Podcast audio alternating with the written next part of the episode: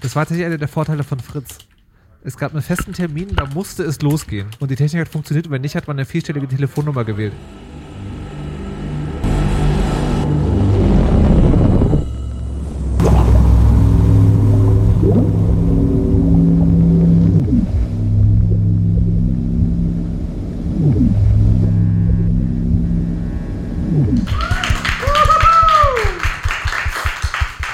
Und äh, damit hallo und herzlich willkommen zum 256. Chaos Radio.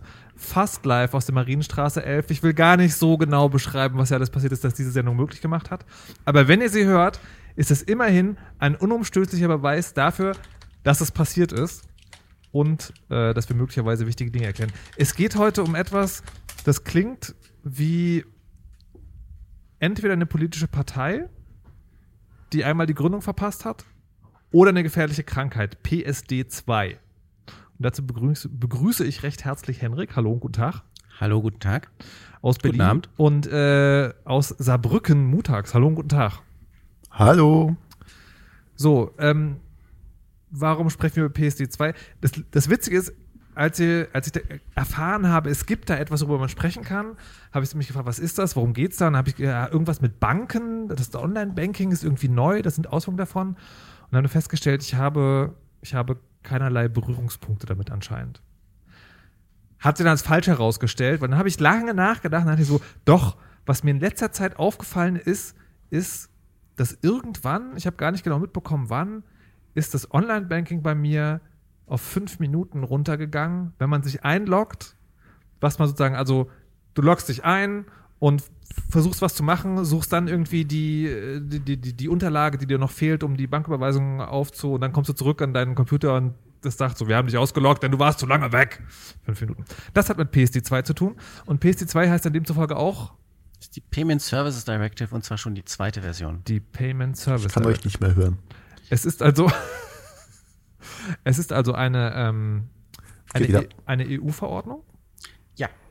Was heißt das Die nochmal? Eine, eine EU-Verordnung. Das ist die EU erlässt was und das muss dann in genau. Die regionale Gesetze. PSD2 ist 2015, glaube ich, erlassen worden und musste dann zwei Jahre später, das heißt 2017, in nationales Recht überführt worden, Ja. überführt werden, wor worden gewesen sein. Ja, Das ist dann die Zahlungsdienste-Umsetzungsgesetz oder so ähnlich in okay. Deutschland. Und ist dann wann in, in Kraft getreten tatsächlich? Äh, September, also in Kraft getreten ist natürlich sofort. Ja.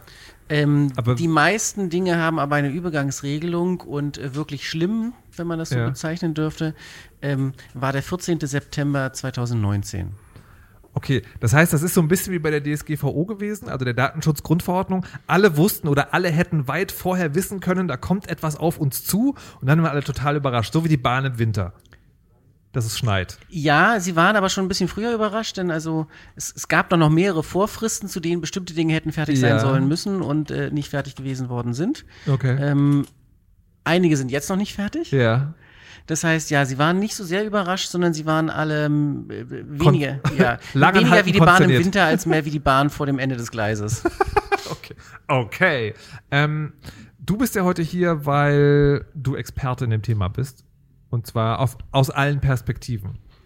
Genau, ich bin ähm, sowohl als Privatperson betroffen, so ähnlich wie du, bloß ein bisschen mehr. Habe aber auch noch eine Firma, die ich äh, leite und wir haben Firmenkonten. Ich habe ein paar Vereine, bei denen ich mich ums Konto kümmere. Ähm, dann habe ich noch eine Familie mit Familienkonto. Also ähm, ich komme, ich habe durchgezählt, ich komme, glaube ich, auf neun verschiedene Banken, bei denen ich unterschiedliche Konten unterhalte. Okay, und äh, dann da kommt man in Berührung. Aber du hast auch sozusagen dir Gedanken darüber gemacht, wie man damit umgeht, wenn man Dinge programmieren Ah oder ja, nutzen Open Source möchte. Entwickler, also auf der anderen Seite bin Ja. ich auch noch. Okay. Mutax, warum bist du eigentlich hier? Musst du weil weinen? ich frustriert bin. Weil du frustriert. Wovon bist du frustriert? Außerdem bin ich gar nicht da. Ähm, Hallo. na, ich habe so ein bisschen auch das Problem, dass diese ganzen Umstellungen halt das Online-Banking kaputt gemacht haben. Die ganzen Bekannten so rundherum waren nur noch am Schimpfen, alle ausgesperrt aus dem Online-Banking.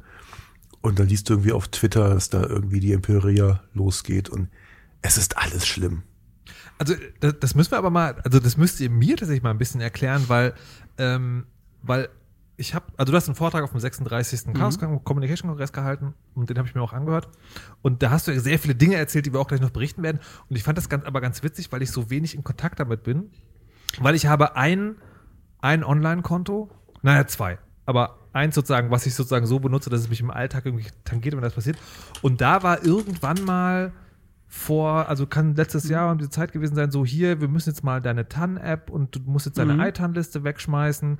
Aber das war für mich so, naja, manchmal ändern sich halt Dinge, das ist schon okay. Ähm, und ansonsten habe ich nie was damit zu tun gehabt. Also zum Beispiel in der Anmoderation zu dem Chaos-Vortrag, äh, die Holger Klein gemacht hat, sagt er, ja, ich habe so eine App, die darf auf meine Konto, Konten zugreifen. Ähm, und die sagt auf einmal, sie darf das nicht mehr. Was ist da los? Das ist auch der Grund. Und ich habe das sowas nie gemacht. Da war ich wie so ein alter Mann. Es gibt ja, es gibt ja schon sehr lange dieses Sofortüberweisung Mhm. wo, wo ich habe das einmal ausprobiert mit so einem, mit so einem äh, interessiertem Grauen und habe Mhm. festgestellt, aha, das funktioniert so, ein Dienst greift, sozusagen, will mein Passwort fürs Online-Banking haben und dann war ich so, nein, nein, das will ich lieber nicht. Und von daher bin ich äh, nicht so richtig tangiert gewesen von diesem Ding. Und äh, also auch wenn Mutax jetzt gerade erzählte, alle, alle fluchen, habe das irgendwie gar nicht mitbekommen. Trifft das jetzt nur bestimmte Leute oder, oder was außer diese Fünf-Minuten-Regelung kommen noch daher, die jetzt, die man im Alltag mitbekommen hätte? Naja, du hast jetzt neuerdings, du kannst dein, deine alten Sicherheitsmedien nicht mehr verwenden, sondern die TAN-Liste gilt nicht mehr, also komplett, Ja. komplett gestrichen TAN-Listen. Ja. SMS ein bisschen, ein bisschen nicht mehr. Ähm, du musst jetzt äh, eine App oder einen anderen sogenannten dynamischen Authentifikator benutzen.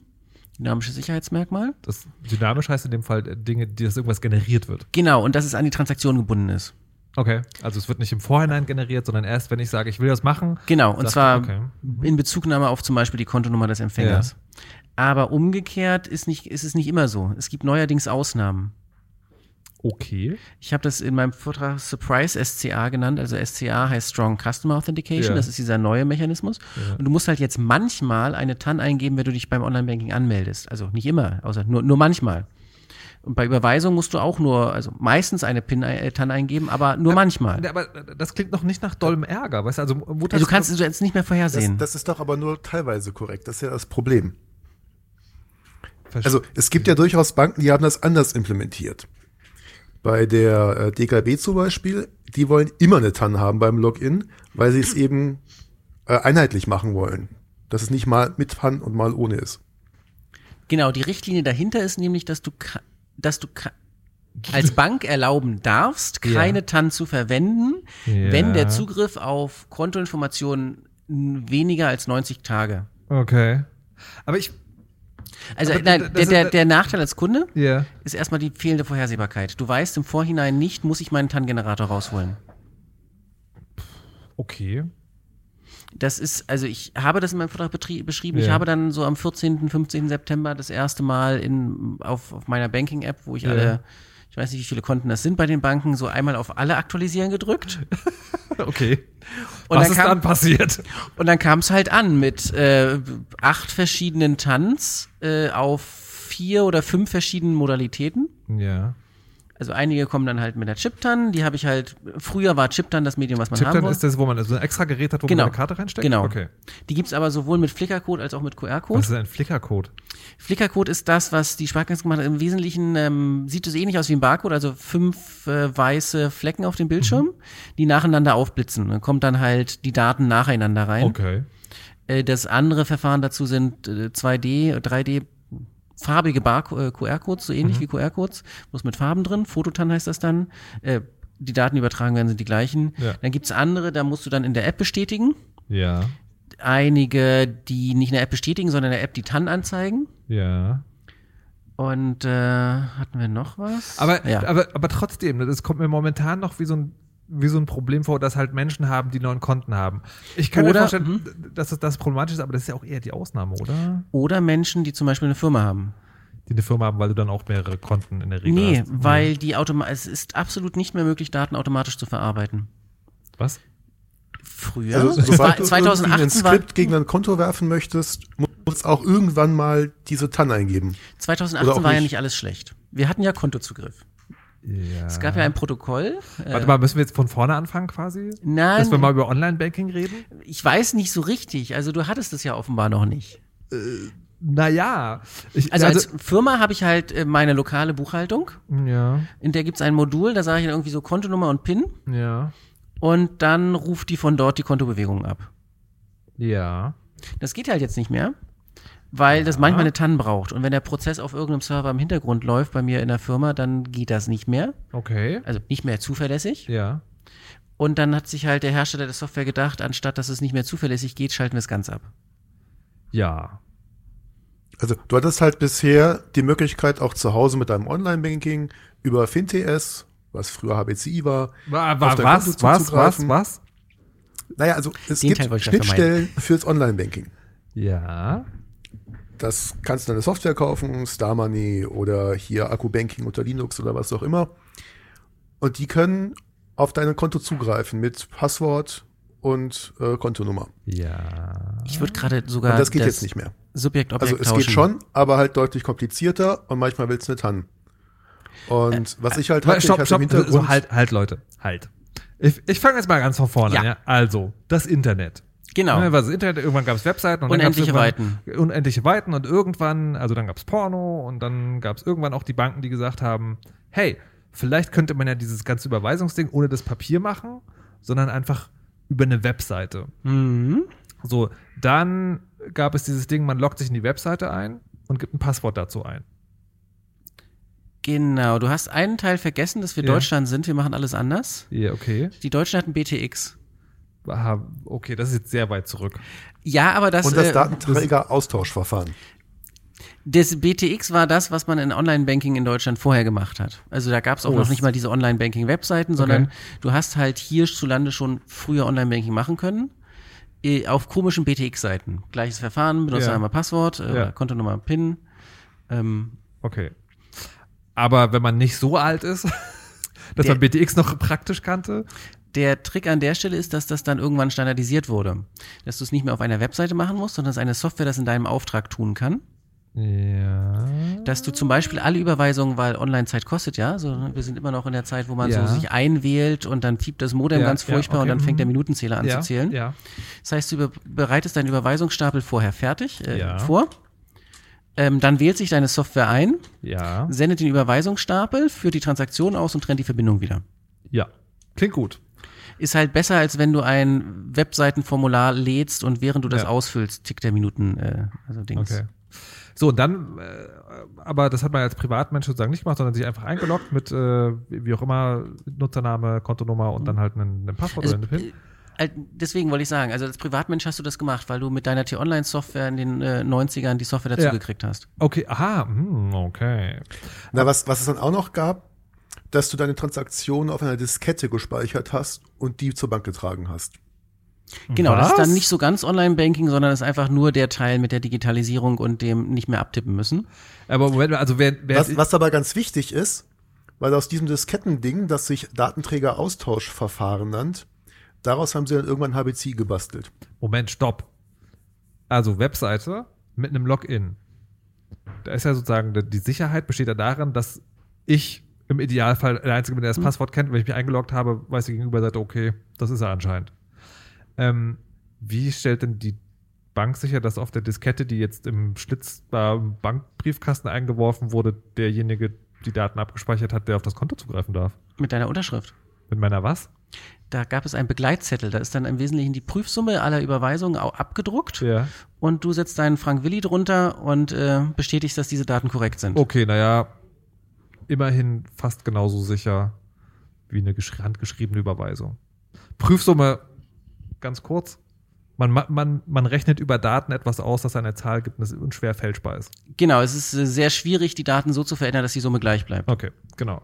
Okay, dann so. Und dann äh, ist man aber irgendwann, also relativ schnell auf den Trichter gekommen, naja, das mit irgendwie nur Nutzername und Passwort ist so ein bisschen wenig. Das könnte sich ja jemand abgucken. Ähm, das war, glaube ich, schon ganz am Anfang. Wir sind ja die Deutschen, die Ja. äh, überall immer ähm, ganz ding sind. Also TAN-Listen gab es schon sehr früh. Sehr schnell sozusagen. Das bei HBCI war das erste Sicherheitsmedium tatsächlich aber nicht TAN-Listen, sondern Chipkarte. Okay. Äh, mit deiner tatsächlich im Volksmund EC-Karte, also der Girocard, der deiner Sparkassenkundenkarte oder Ja. welche Bank auch immer. Da war schon seit wirklich langer Zeit äh, auch eine Funktion drauf, die sonst keiner verwendet hat. Die konntest du in ein Chipkartengerät reinstecken und ähm, damit die Banktransaktion freigeben. Das heißt, die die Sicherheit bestand darin, dass ich zwei Dinge habe, die Sicherheit generieren. Das eine ist das Passwort, was idealerweise nur ich kenne. Und das andere, das andere ist die Karte, die idealerweise nur ich habe. Genau. Und Oder- bei Besitz sperrst. Äh, bei Ver Verlust Bei- sperrst. Genau. Ich möchte die Karte wegen Besitz sperren. Wait, what? Ähm, oder halt die TAN-Liste, wo dasselbe gilt, die habe im Idealfall nur ich. Mhm. So. Dann war der nächste Schritt, glaube ich, TAN per SMS. Genau, dann gab es halt größere Mengen von Phishing unter anderem.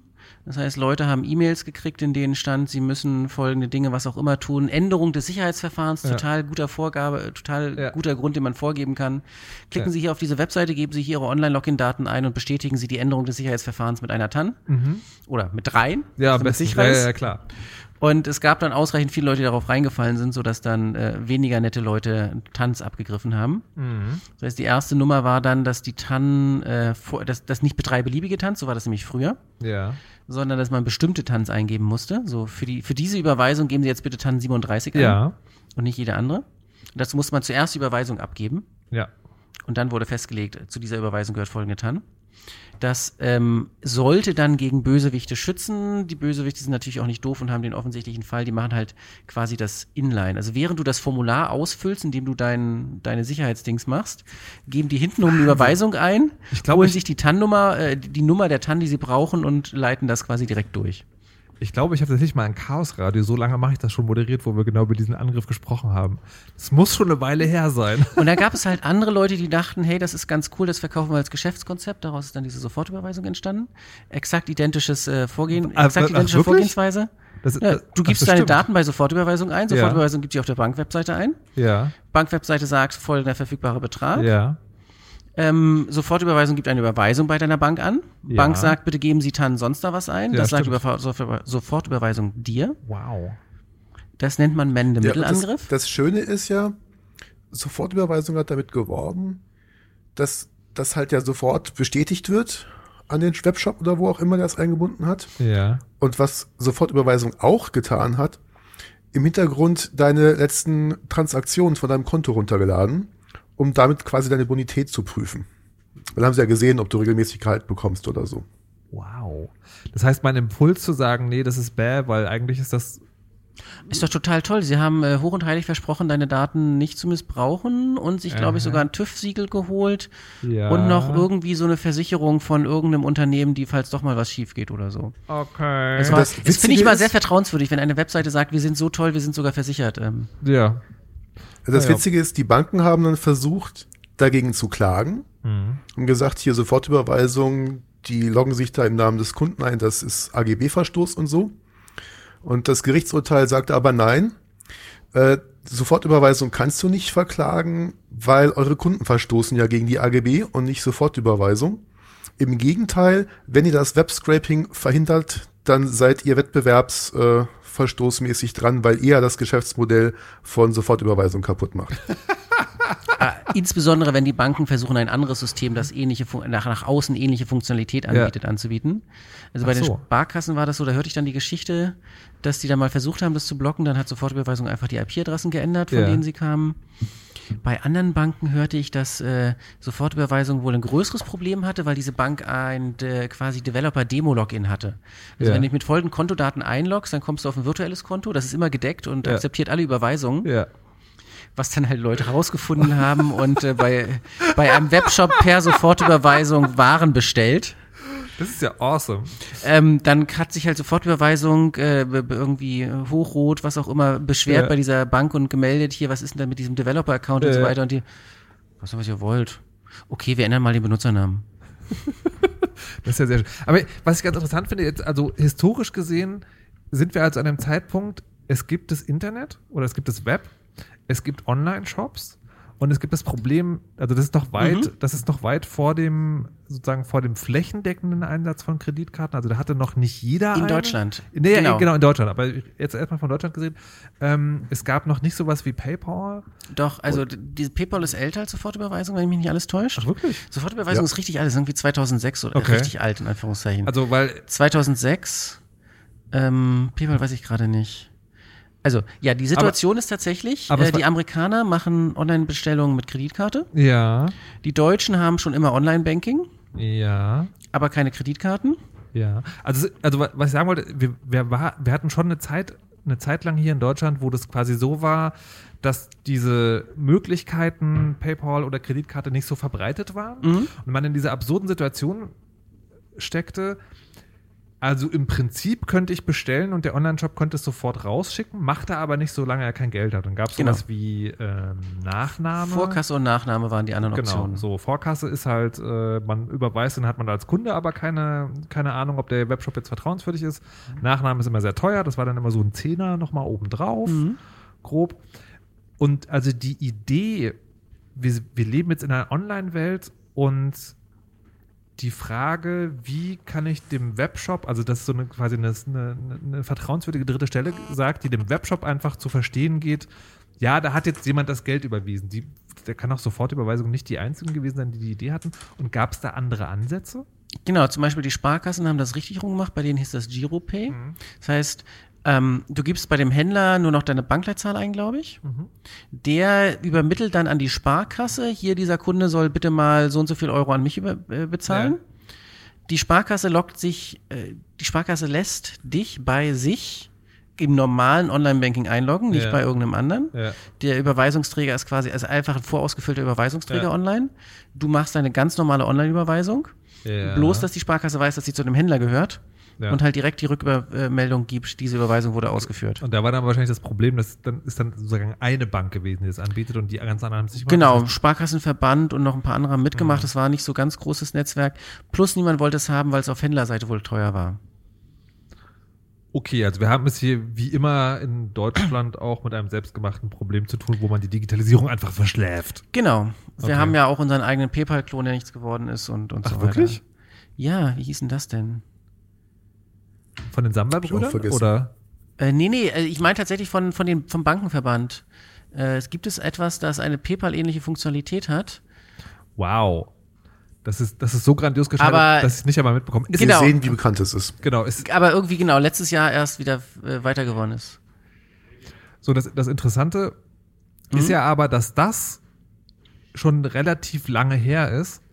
Und wenn ich es richtig verstehe, ist, um erstmal bei den positiven Sachen zu bleiben, ist das etwas, was PSD2 versucht hat zu klären. P direkt. Nee, Nee.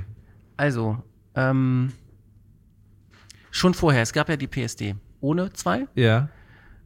Ähm, da geht's aber vor allen Dingen um die Regulierung von äh, Zahlungs, ähm, nicht von, doch von Zahlungsdienstleistern, also von Banken im Wesentlichen. Mhm. Ich muss gerade mal gucken, was habe ich denn? Ähm, Ja, aber unser Status war ja gerade, wir waren bei der Hm. Sache mit den, mit den TAN-Listen genau. oder der Chipkarte, die man in ein Gerät reinsteckt. Ähm, und dann äh, TAN per SMS, weil böse Leute TANs abgefragt haben. Oder andere TAN-Mechanismen, die gab es auch schon immer. Welche, also die mit einer eigenen App, Äh, oder? Flickr-TAN ist halt, wenn man nicht das Unsichere mit der SMS möchte, das haben wir ja schon ein paar Mal gehört. Ist, äh, SMS ist sozusagen schon das unsicherste von allen dynamisch generierten TANs. ja, Weil? weil die SMS quasi im Klartext durch die Luft übertragen wird. Es ist, also, je nach Angreifermodell finde Ja. ich SMS-TAN unsicherer als ITAN. ITAN ist noch Ja, mal, es gab bei SMS auch Also- sehr witzige Dinge. Also Genau. vielleicht, wenn ich eine kurze Anekdote einpflegen darf. Es gab mal so durchaus Banken, die SMS sehr teuer fanden zu versenden, also haben sie den billigsten Anbieter gesucht. Und einer dieser SMS-Versender hat so funktioniert, dass du als normaler Mensch dein Freikontingent an SMS, was du am Monatsende noch übrig hattest oder sowas, mit einer App äh, verwenden konntest. Das heißt, du hast dich angemeldet auf einer Webseite und hast Geld dafür bekommen, SMS zu versenden. Und äh, damit wurden dann Tanz und andere Sachen über Privathandys von Leuten versendet, die sich dafür registriert hatten. wow. Genau, oder es gibt halt mehr als eine Möglichkeit, einfach die Nummer auf sich umzuleiten, wenn man äh, mal freundlich bei der Telekom oder welchem Anbieter auch immer fragt, hallo, ich bin, ich habe neue, meine, meine SIM-Karte verloren, geben Sie mir mal eine neue auf diese Nummer. Oder es gibt, also wir haben diese Angriffe auf dem Kongress häufiger mal gehabt, sowohl auf das Übertragungsnetz als auch auf den Funkkanal. Ähm, Also das muss ich wirklich, das ist wirklich sagen, Geheimagenten-Film-Style. Du stehst irgendwo mit einer Antenne und fängst SMS aus der genau, Luft kannst ab. hm, in die Luft halten, den, Ja. den nassen Finger und kommt die SMS, mehr oder weniger. Ja. Ähm, das war lange Zeit das möglich. Das ist O2, glaube ich, vorletztes Jahr auf die Füße gefallen. Das ist das erste Mal in Deutschland großflächig passiert. Die Hacker haben es halt immer schon vorher gesagt. Ja, natürlich. ähm, Im Gegenzug, die TAN-Liste ist ja. Ja. ein physisches Stück Papier, was bei Ja. dir zu Hause äh, mindestens in der Schreibtischschublade liegt, vielleicht sogar in der verschlossenen Schreibtischschublade. Wenn jemand haben möchte, muss er bei dir einbrechen, hast du Einbruchsspuren, Versicherung, Polizeibericht. Ähm, Finde ich ein andere, anderes Bedrohungsszenario. Aber gab es jemals äh, die Möglichkeit, äh, sicher vor Phishing zu sein?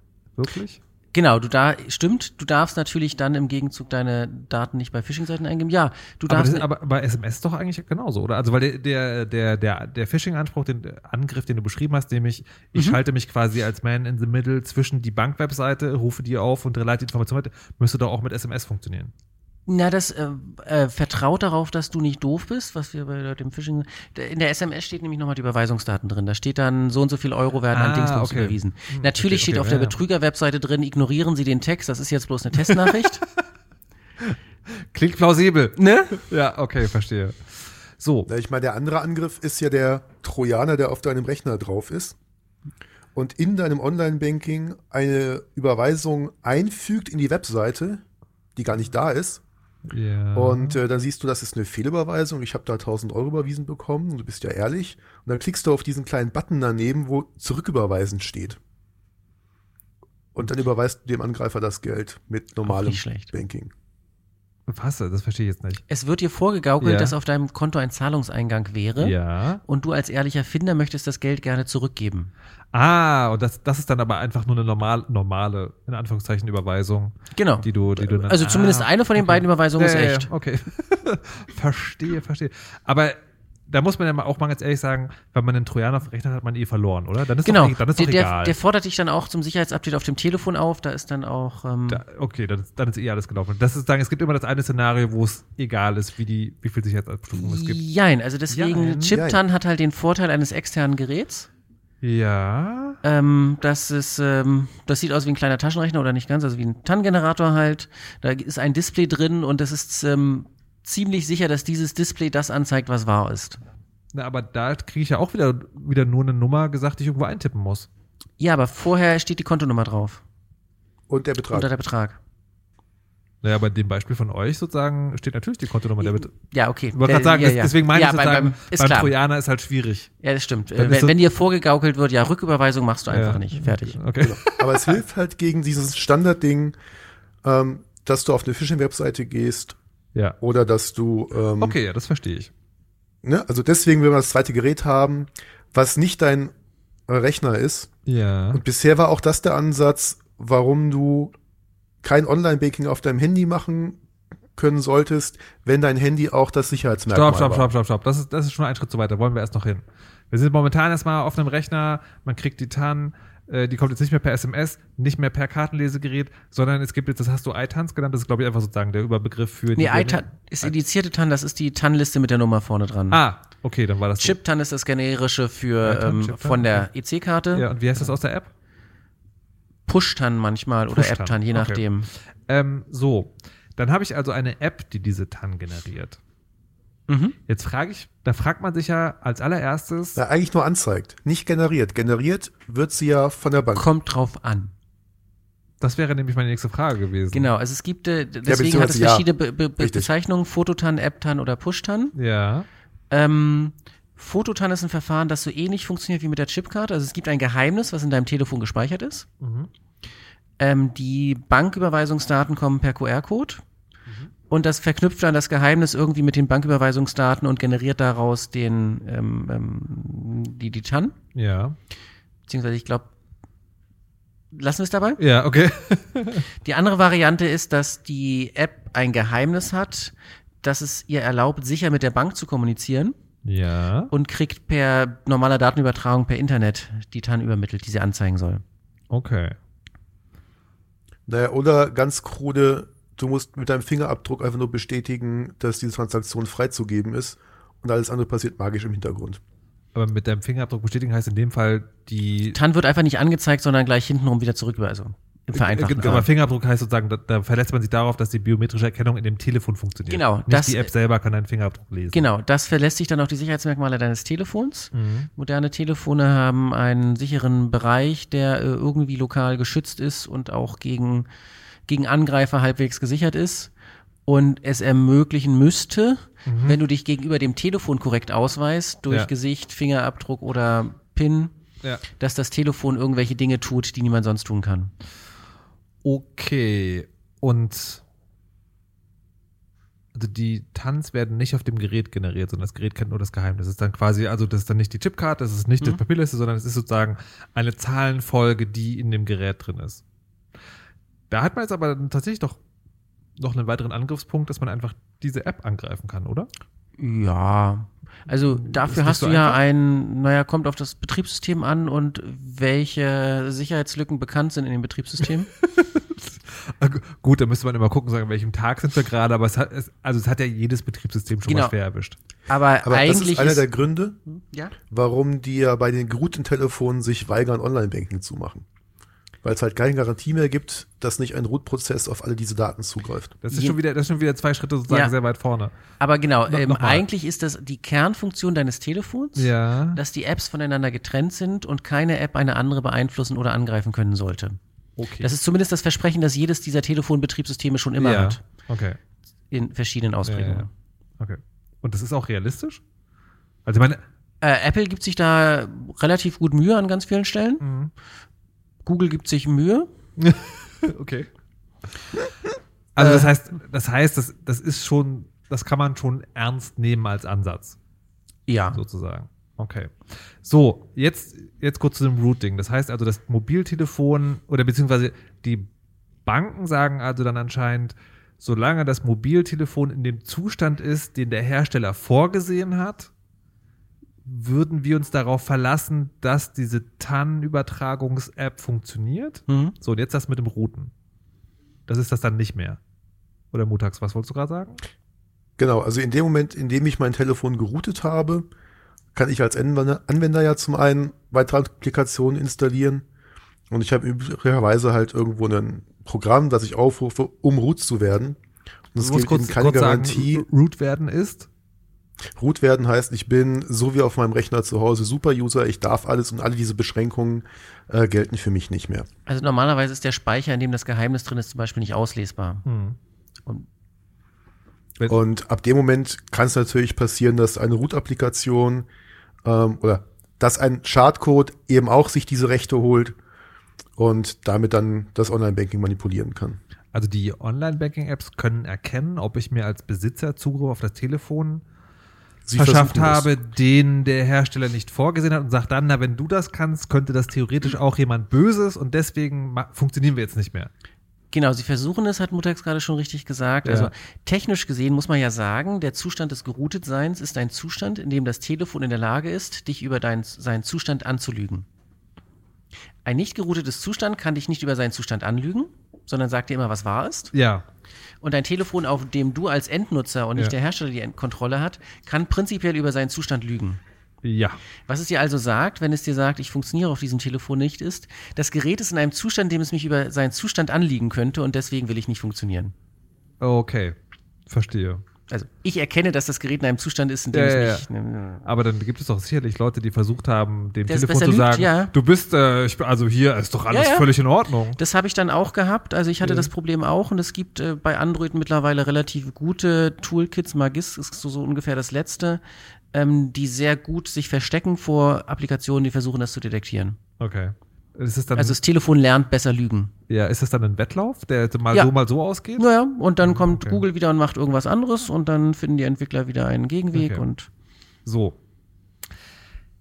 eine Rüstungsspirale. Das ist also die technische Voraussetzung für die ganze Geschichte. Und ich habe das jetzt auch so ausführlich gefragt, weil ich mich schon gefragt habe, dieses, ähm, diese Nummer mit, ihr habt gesagt, wenn man, wenn man als Firma oder, also ihr habt gesagt, wenn man seine Dinge per irgendwie Programm verarbeiten will, dann ist diese ganze, diese ganze TAN-Nummer eher unpraktisch. Oder beziehungsweise wenn ich jetzt so genau überlege, äh, stelle ich fest, also wenn ich ein Programm schreiben würde, das für mich Bank, Online-Banking macht, dann könnte ich ja so eine TAN-Liste zum Beispiel auch in so ein Programm einfüttern. Genau, das war früher auch der übliche Weg. Also wurde immer abgeraten, darf man nicht machen, AGB-Verstoß und so weiter.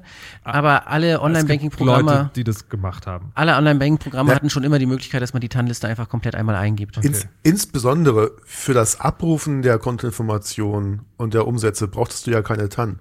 Es war immer der stark, die starke Unterscheidung zwischen nur Lesen und Leseschreibzugriff. Ah, okay.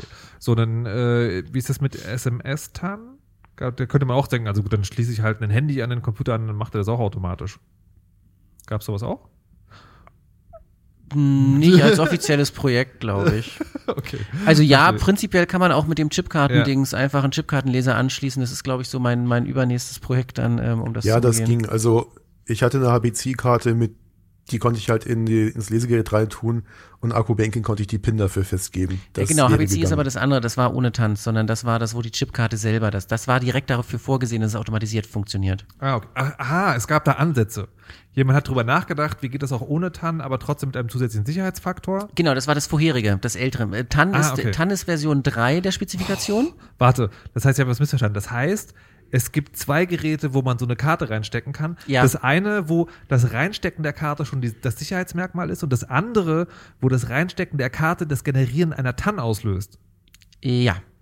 Okay. Also in der vorherigen Version. Ja, ja, in der vorherigen Version bis ähm, 2002, glaube ich, Ja. äh, von HBCI bzw. FinTS war das einzige Sicherheitsmerkmal die Chipkarte. Ja. Die hat dann das gleiche gemacht, wie was wir eben besprochen haben, viele Jahre später das Telefon. Ja. Einen sicheren Kanal zwischen der Karte und der Bank. Mhm. Okay. Das heißt, alles, was die Karte unterschrieben hat als gültet so, hat die Bank akzeptiert. Mhm. Und äh, man musste sich der Karte gegenüber nur noch mit PIN ausweisen. Mhm. Okay. Also quasi wie im Geschäft bezahlen, mit dem Unterschied, dass ich das Online-Banking. Genau. Also Ja. sieht, sieht für den Benutzer so ähnlich aus. Okay. Und das heißt aber, Das war, hat sich weit, weitestgehend nicht durchgesetzt, weil es keine Webtechnologie war. Es ist kein HTTP im Spiel gewesen. okay. Schon mal ganz schlechte Voraussetzung. Ja. Ähm, nicht im Webbrowser funktioniert, sondern man muss halt eine Software runterladen und installieren. Ah, okay. Mhm. Und man muss einen Chipkartenleser haben, die auch heute nicht so verbreitet sind. Aber das, also gerade wenn, wenn du jetzt sagst, ich habe eine Firma und will so die Dinge Genau, bei das- Firmen das Standardverfahren, ja. Okay. So, Und dann kam halt Version 3 mit der TAN. Mit der TAN in der App und gibt es da Dinge, wie man sozusagen sein Online-Banking automatisieren kann und trotzdem App-Tanz irgendwie den Weg da reinfinden? Es ist zumindest nicht vorgesehen und technisch gesehen, also eigentlich ist es verboten. Das ist nämlich jetzt okay, das PSD2 Teil. ist, das ist die eine Sache. Die andere Sache ist, ist es praktikabel? Oder ist es ähm, unpraktikabel? je nach? Bank, also die Banken bieten unterschiedliche Verfahren an. Mhm. Ähm, zum Beispiel Chiptan, das war das mit dem Flickercode oder so, Ja. könnte ich mir vorstellen zu automatisieren. Ja. SMS auch, wenn man halt eine SMS-Nummer angibt. Nee, SMS gibt, gibt's ja nicht mehr so rum. Entschuldigung. Ähm, man könnte ein geroutetes Telefon nehmen und direkt anschließen. Das mit dem Rechner dann kommuniziert. Ja, genau. okay, okay. So. Also Flickertan lässt sich automatisieren. Ich kenne Menschen, die haben ein Python-Skript geschrieben, um aus dem GIF, was von der Bank geschickt wird, äh, die Daten zu extrahieren und ein- eine Chipkarte, die lokal eingesteckt ist, zu schicken und das zurückzumachen. Das geht. okay. So, jetzt habe ich noch eine wichtige, wichtige Nachfrage, weil ich glaube, die wird dann später wichtig, nämlich über alles, was wir hier besprochen haben, das findet momentan zwischen zwei Parteien statt. Genau. Ich von meinem Rechner und sozusagen am anderen Ende der Internetleitung die Bank. Genau, der Bankrechner und mein Rechner. Genau, also auch diese ganze App-Generierung und sowas, das macht, läuft alles, es ist alles Kommunikationsverkehr mit meinem Online. Also Man weiß jetzt immer Ja, also bei der, bei, bei der App ist klar, da kommt irgendwo noch Google mit rein oder was weiß ich, aber ähm, hat zumindest Okay, mit ja. den Zahlungsdaten nichts zu tun. Okay. So, wir müssen ja irgendwann wieder zurück zu PSD2, aber ich habe noch eine Ja. letzte Frage, weil ähm, das Montags vorhin auch schon gesagt hatte, will ich da jetzt wieder hin, nämlich dieses, ähm, wenn die App auf dem Handy mir die TAN generiert, dann hat er gesagt, ja, aber es war eine, eine Zeit lang war es so, man sollte dann nicht das Online-Banking auf demselben Gerät machen. Und das ist so, also ich habe mich Anekdotenzeit. Ich habe versucht, ein Bahnticket zu kaufen in der App Mhm. mit meiner Mhm. Kreditkarte, glaube ich. Dann ist folgendes passiert.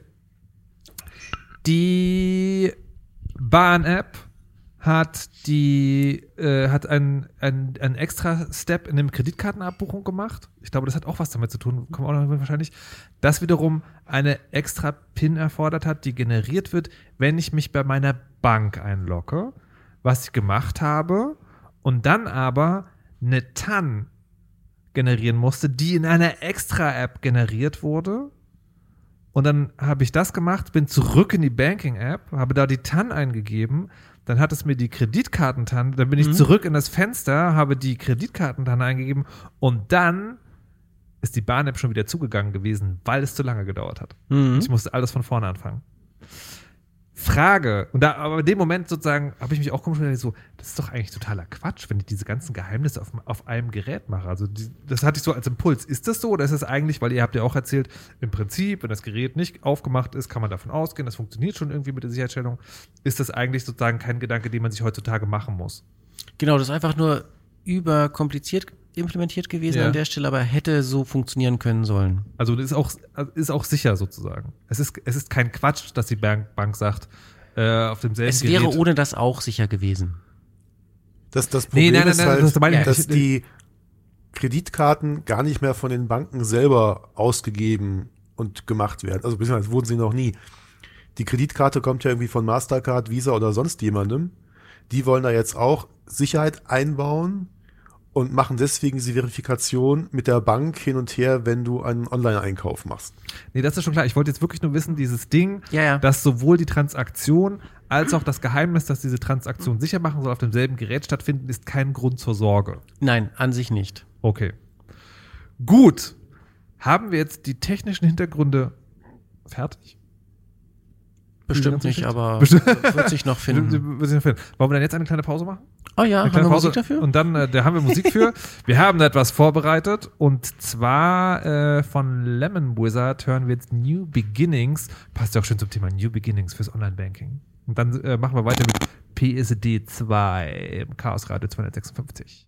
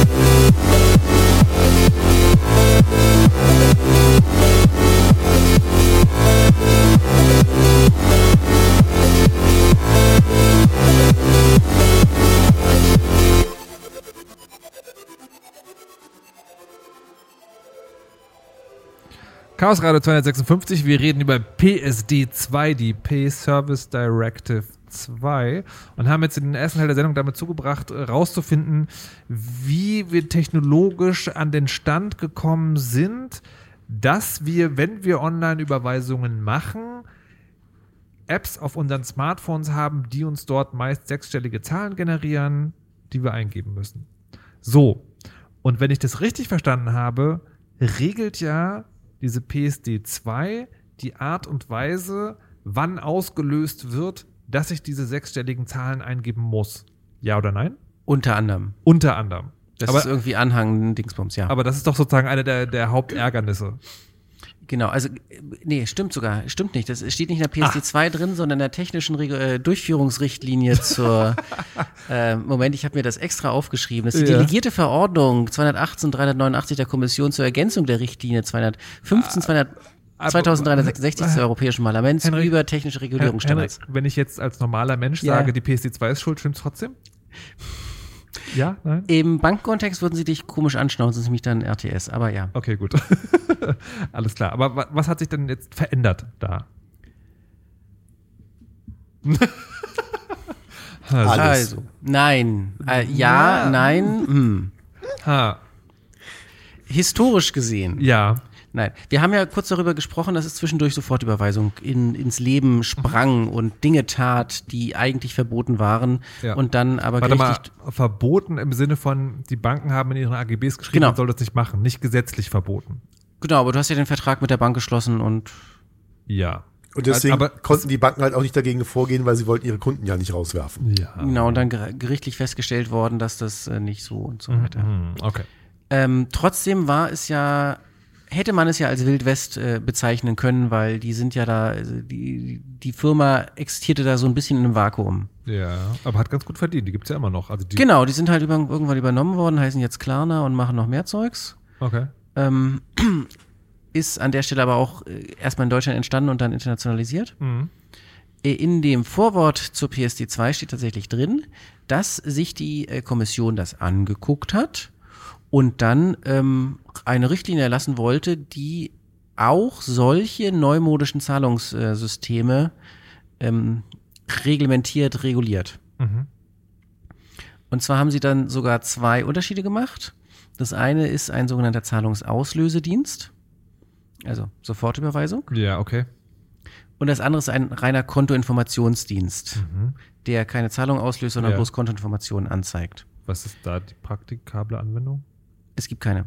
Ähm, Gut, danke. Aber sie haben halt gesagt, das sind so die Dinge, die es gibt und äh, wir wollen jetzt folgende Richtlinien erlassen, um diese zu regulieren, aber gleichzeitig den bestehenden Markt äh, weiterlaufen zu lassen. So ungefähr steht das da vorne. Warte mal, die PSD2 ist, könnte man auch so sagen, äh, das S könnte auch für Sofortüberweisung? Lex Sofortüberweisung, der Begriff fiel an einigen Stellen. Okay. Es ist, ähm, äh, auf dem Kongress hatte sich am Ende jemand gemeldet von der Firma und war, die sind selber nicht ganz zufrieden mit, mit der Richtlinie. Also wir hoffen und warten alle auf die PSD 3. Okay.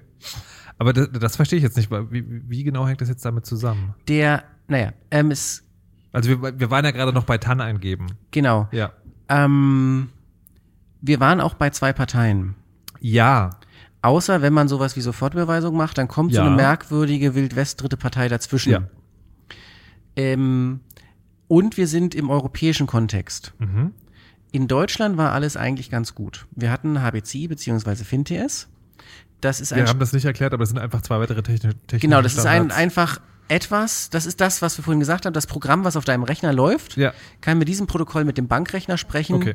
und das nennt man dann Geschäftsvorfälle, aber halt Transaktionen, also abrufen, Kontoauszüge, Überweisungen tätigen, Lastschriften einreichen, also ein Kram. Okay. Äh, als standardisiertes Protokoll quasi, oder ich glaube, jede deutsche Bank unterstützt das. Mhm. Die Sicherheitsmerkmale, die, von, die wir besprochen haben, PIN und TAN, gelten auch dort. Mhm.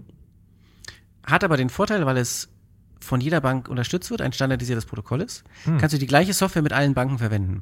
Mhm. Insbesondere kannst du mehrere Bankkonten in einer Software haben. Mhm. Mhm. Da sind wir wieder sowohl im Firmenkontext als Ja. auch im, sagen wir mal, engagierter Privatnutzerkontext. Ähm, Schönes merke ich mir. Aber auch Banken machen das jetzt. Nennt sich dann Multibanking und dann kannst du in deinem Online-Banking von deiner Bank auch Konten von Genau, anderen. also das Stichwort an der Banken Stelle einbinden. Multibanking, ja. Du kannst mehrere Banken drin haben. Ähm, das finden die alle mäßig gut oder doof. Also Sparkasse hat dann immer eine Sparkasse-App rausgegeben, die hintenrum auch nur HBCI spricht für alle anderen, aber man nur mit Sparkassen sprechen durfte oder und so weiter. Mhm. Ähm, zwischendurch, und das war das, was er Mutags gerade sagte, gab es dann die Idee, na ja, wenn wir jetzt eh schon eine Webseite haben, dann kann sich ja diese Webseite auf dem anderen Rechner einloggen. Wir haben jetzt drei Parteien eingebaut. Also das Modell Sofortüberweisung quasi erweitert Ja. oder anders angewandt. Ja. Anstatt dass ich eine, eine Applikation auf meinem Rechner habe, die sich auf allen Banken einloggt, Ja. gebe ich meine Daten einer Webseite, die sich auf allen Banken einloggt und mir das dann alles auf der Webseite anzeigt. Warte. Irgendjemand hat das Cloud Banking genannt. Ich glaube, das kannst du dir noch schützen lassen. Yes. Ich bin erstaunt.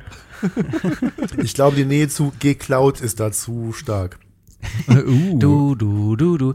ähm, genau, also das haben sich zumindest Leute ausgedacht, dass das eine Möglichkeit sein könnte, sowas anzuwenden. Nicht, dass mir bekannt wäre, dass das irgendjemand je getan hätte. Okay. Na, Multibanking, wenn wir davon sprechen, das machen Banken. Genau, das ist dann wieder die Kategorie, du sollst halt die Bankwebseite nicht verlassen, weil da bieten sie dir auch immer gleich an, ein Portfolio zu eröffnen und Aktien zu kaufen. Das ist, womit sie wirklich Geld verdienen. Ja. Ähm, äh, solange du auf der Bankwebseite bleibst, sind sie glücklich. Das heißt, sie bieten dir auch äh, selbstlos an, andere Banken dort einzubinden. Ach, das ist aber nett von denen. Ne?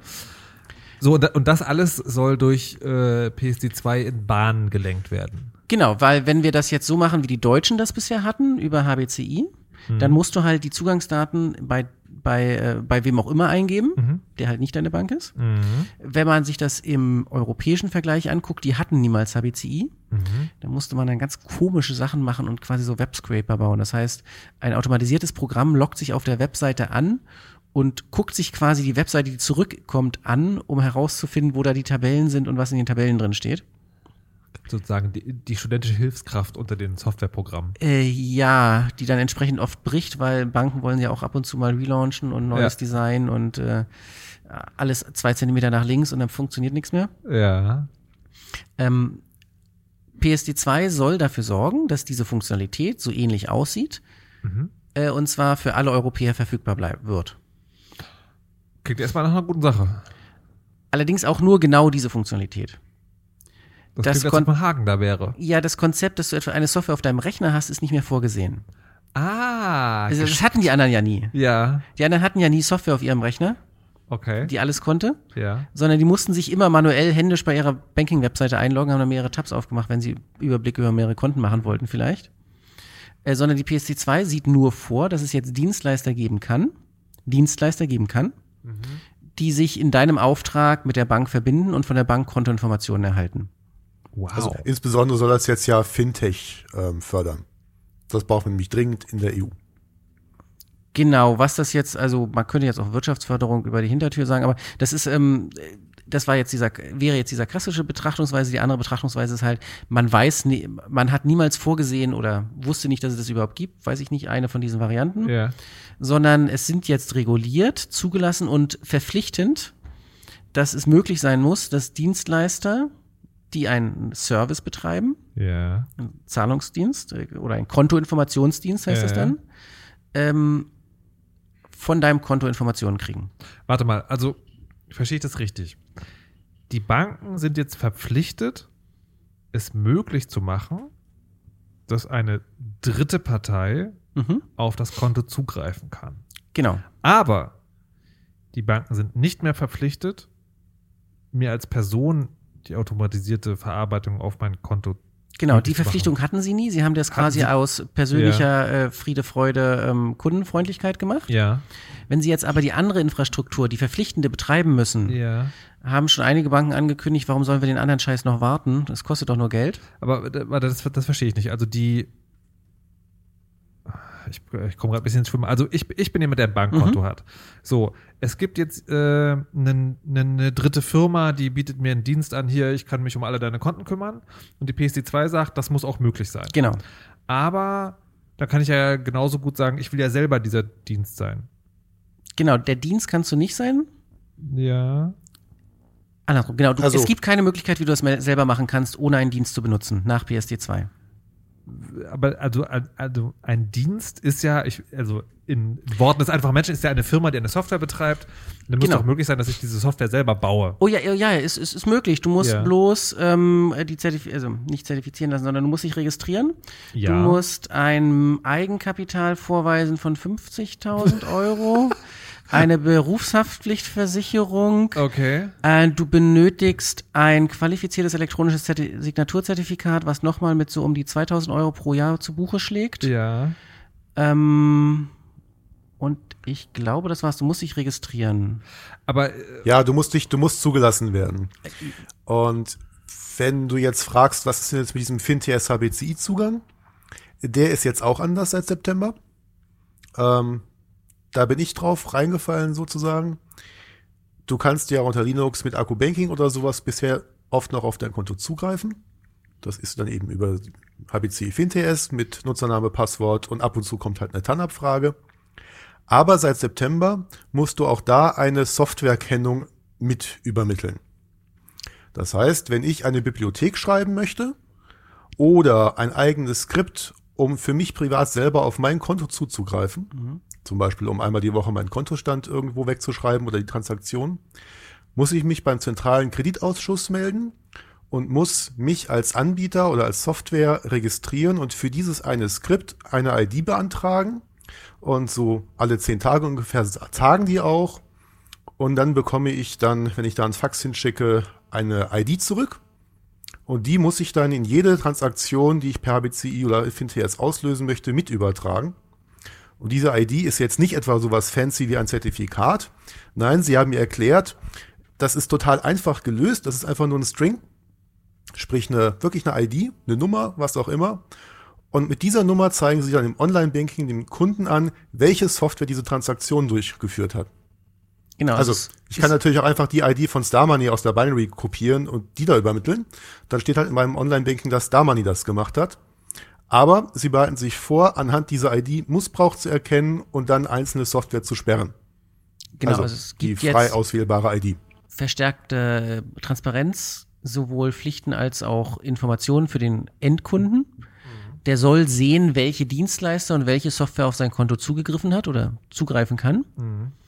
Und ähm, sofern der HBCI, also sofern der Weg, dass ich eine Software auf meinem eigenen Rechner ausführe, noch möglich ist, muss diese Software zumindest mal gelistet sein mit einem Verantwortlichen und Ansprechpartner und halt ihre eigene Identifikation übermitteln. aber Aber das kannst du auch als Endbenutzer, das habe ich gemacht. Also für meine Ja. eigene Software, da schreibt man, ist unkompliziert, schreibt man Ja. eine Mail hin, kommt ein paar Tage später eine Mail zurück, wir haben sie jetzt aufgenommen als Open Source Entwickler, Name Henrik Plötz, folgende Software, folgende ID. ja, aber das, das ermöglicht ja vor allen Dingen auch noch, dass ich mir eine Software einfach kaufe, die das macht. Ja, ja, genau. Das Ja, geht das- weiterhin, sofern Okay. die Bank diesen Solange Zugang die noch Bank möglich das noch hat. anbietet. Genau. Sofern die Bank Solange den Zugang noch. Bank das noch anbietet, weil, Also weil die, was weil, mich halt stutzig gemacht hat, Montagsstopp halt. ich hatte, Stopp. Ähm, also weil, wenn die Bank das noch anbietet, das heißt also zwischen der die Art und Weise, wie es technisch gelöst ist, dass diese Dritten Mhm. äh, auf Bankdaten zugreifen und die Art und Weise, wie eine Software, die ich mir kaufe, zugreife, besteht ein Unterschied? Ja, das war das, was ich sagte. Die Software ist weiterhin der alte Weg, der 2018 bestand. Aber ich, ich, ich verstehe nicht ganz sozusagen die technische Erklärung für, warum die Software nicht auch einfach die, die Ah, die registri- als Dienstleister registriert ist und den Weg benutzt nach PSD2. ja. Genau. Ähm, du musst, das war in meiner Auflistung ganz hinten drin, du brauchst ein qualifiziertes elektronisches Signaturzertifikat. Ja. Du musst dich quasi mit diesem Zertifikat der Bank gegenüber ausweisen als zugelassener Dienstleister. Ja. Dieses Zertifikat hängt an einem privaten Schlüssel, der privat bleiben muss. Den darfst du halt nicht freigeben. Das heißt, insbesondere darfst du ihn natürlich nicht bei deiner Software mitliefern auf den End, auf den Kundenrechner. Also die, also die Idee ist sozusagen, dass Banken nur eine begrenzte Anzahl privater Schlüssel mit einer begrenzten Anzahl von diesen zertifizierten Stellen. Nee, nee, die ist nicht begrenzt, aber ja? Nee, nee, nicht, nicht begrenzt in dem Sinne von, dass Ja. man nicht viele machen könnte, aber im Sinne von, nicht jeder einzelne Nutzer soll so ein Ding haben, Genau. sondern nur noch Institutionen. Nur, genau, nur, die Institu nur der Dienstleister, nur die Institution kriegt das Zertifikat. Und die dürfen das halt auch nicht weitergeben, weil wenn sie es weitergeben, wird es gesperrt. Ja. es darf nur einer haben. Okay. Ist, ist, ich muss kurz politisch Mhm. fragen, war dann hinter, bei der Schaffung der PSD2, war die Idee, also gibt es Parteien, die ein Interesse daran haben, diese, also entweder diese, diese Dienste zu fördern oder abzuschaffen, dass einzelne Menschen Softwares, Software benutzt, die auf dem eigenen Rechner läuft? Kann ich nicht beantworten, aber also es gibt ja immer, immer die zwei Varianten, Bösartigkeit oder äh, Unwissenheit. Ja. Ähm, ich würde einfach darauf tippen, dass niemand auf dem Schirm hätte, hatte, dass es auch noch Leute gibt, die Software auf ihrem eigenen Rechner ausführen, diese Steinzeitmenschen, die keine Cloud-Dienste haben. Ja, okay. Okay, so, so ist es also. Das heißt also, es kann wirklich nur ein Cloud-Dienst diesen Dienst anbieten. Ja. Du hast vorhin gefragt, Kontoinformationsdienst, was ist die Idee dabei? Mir fällt keine ein. Hm. Also, Aber das heißt sozusagen, diese, diese Zwei-Parteien-Kommunikation ist über kurz oder lang, naja, nee. Die ist halt so lange in Deu nur in Deutschland möglich und nur solange die Banken das nicht abschalten. Und sie ist in Zukunft, naja, sie ist in Zukunft noch, also ich, ich rede sozusagen erstmal nur vom Konzept 1 zu 1, ist noch möglich, wenn ich mich von Hand in ein Webinterface einlogge. Das genau, geht- das, geht kannst du weiterhin simulieren aber Auto, und automatisieren geht sozusagen nicht. ja, Oder nur schwer. genau. Und, Und insbesondere sieht eine Automatisierung nicht anders aus als ein Angriff. Also Banken könnten anfangen, automatisierte Anfragen explizit Ja. abzuschalten. Okay, nice. Also auf jeden Fall gibt es demnächst äh, Platz im Markt für. Genau. Ganz großartig. Äh, Rein zufällig entstehen jetzt sehr viele Firmen, die nichts weiter vorzuweisen haben als eine Zertifizierung äh, und ähm, also eine Zulassung als Mhm. Äh, das eine oder das andere und ähm, gerade noch Geschäftsmodelle suchen. Also mal abgesehen davon, dass wir gleich nochmal drüber reden können, wie, wie sozusagen, wie ärgerlich das alles ist, macht es Online-Banking sicherer. Nein, unsicherer. Warum? Warum das denn jetzt? Also weil Dritte im Spiel sind? Ja, nicht nur, das ist das eine. Zum anderen ist mindestens die Unsicherheit im Sinne von menschlicher Unsicherheit. Ähm, du hast, du hast, das fand ich am Anfang ganz merkwürdig, du hast es Ja. nicht mitgekriegt, dass es eingeführt wurde. Ich habe sehr viel Spam gekriegt. Hier, Sie haben doch in den Medien sicherlich erfahren, dass es eine Umstellung des Sicherheitsmerkmals gibt. Bitte loggen Sie sich hier nochmal ein und geben noch einmal PIN und TAN ein. Perfekte Gelegenheit, um Phishing zu verschicken. Wow. Und Ich, ich, ich, es, es kann sein sozusagen, dass mein interner Filter Mhm. äh, generell, wenn irgendwas mit Banking per Mail kommt, ich sage ja, ja. Genau. Aber diesmal war es halt wirklich, stand ja in den Medien, stand ja in der Zeitung. Ich hab, Wahnsinn. Und ähm, genau, du hast halt jetzt mehr Parteien Ent- drin. ent- Es, entweder werde ich alt oder ich habe es wirklich einfach ausgeblendet. es, alles, was den Benutzer mehr nervt, sorgt für weniger Sicherheit, weil er dann eher da, dazu neigt, Fehler zu machen. Mhm. Äh, wie gesagt, wir kommen noch wahrscheinlich noch drauf auf die Ausnahmen. Der Benutzer weiß jetzt ja nicht, was passieren wird. Ja. Es gibt das, das mentale Modell funktioniert nicht mehr. Brauche ich jetzt eine TAN oder nicht? Ah, Okay, okay. Das, ich wollte, vorhin, als du das gesagt hast mit Mhm. diesem, äh, der, äh, nicht immer ist dann, da dachte ich so, naja, aber ist doch, ist doch eigentlich auch egal. Aber Vorhersehbarkeit ist Das eines der ist ja Kernmerkmale wichtig, ne? eines guten User Interfaces. Ja. Ja, jetzt, jetzt, wo du es so formuliert hast und nach einer Stunde später macht das total Sinn, dass das eine doofe Idee ist. Wenn nicht immer Und dann äh, ja. dein Kreditkartenerlebnis, für Kreditkarten gilt das jetzt auch. Ah, Die müssen jetzt auch das mit, mit irgendwie sowas ähnlichem machen. ja, Das äh, war das, was ich anfangs sagte, das ist noch nicht überall durchgesetzt. Die Kreditkarten haben das nämlich alle noch nicht hingekriegt. ja. Das heißt, der Teil der PSD2, der für Kreditkarten zuständig ist, ist jetzt erstmal bis Dezember, glaube ich, ausgesetzt. Und Okay. dann gucken sie mal, ob sie es hingekriegt haben. Ja. Außer die Deutsche Bahn. Die Deutsche Bahn ist die einzige, die wirklich zum Stichtag im Wesentlichen alles abgeschaltet hat, was nicht ordentliche Kreditkarten sind an der Stelle. Das Ja. war ein bisschen, ein bisschen absurd. Okay, krass. Also diese, diese Nummer, dass man, wenn man eine Kreditkarte benutzt, jetzt auch nochmal so einen Code generieren muss, ist auch ein Effekt von PSD2. Jein. Also das Jein. hatten sie vorher schon. Das heißt dann Also schon, Mastercard Secure das- Code. ja, okay. Genau, das war halb, halb optional. Mhm. Das war dann hintenrum sind Kreditkarten ja, eigentlich war Kreditkarten ja nur, du gibst deine Nummer ein. Mhm. Und dann machen die ganz viel Mathematik und Risikoberechnung hintenrum und dann lassen die die Zahlung zu oder auch nicht. Ja. Ähm, akzeptieren so und so viel ähm, Mikroprozente an ähm, Betrug und schlagen das auf die Gebühren drauf. Ja. Ähm, dann gab es irgendwann das Verfahren heißt Also, nur, weil das jetzt gerade sehr schnell geht, das ist das Geschäftsmodell von Kreditkarten. Das eigentliche. Geschäftsmodell Okay. von Kredit Ja. Kreditkarten. Mhm. Ähm, und dann gab es irgendwann mal etwas, das heißt 3D Secure. Ähm. Markennamen sind Verified by Visa oder Mastercard Secure Code. Ja. Ähm, das 3D steht für drei Domains. Äh, Das sind die irgendwie die Domains Issuer, Acquirer und ähm, Merchant Das heißt, der Händler, der Kartenausgeber und, und, der Kartenakzeptierende. Also das sind, sind immer Okay. zwei Parteien dabei. Ja. Ähm, der Kunde ist an der Stelle nicht genannt. Das macht es halt für die drei Domains sicherer. Wer braucht schon den Kunden? Genau. Mhm. Und das ist halt die Nummer mit zusätzlichem Passwort oder so eingeben. Das heißt, es wird einfach noch, äh, es passieren zwei Sachen. Die AGB ändern sich und du musst ein zusätzliches Passwort für die Zahlung eingeben. Mhm.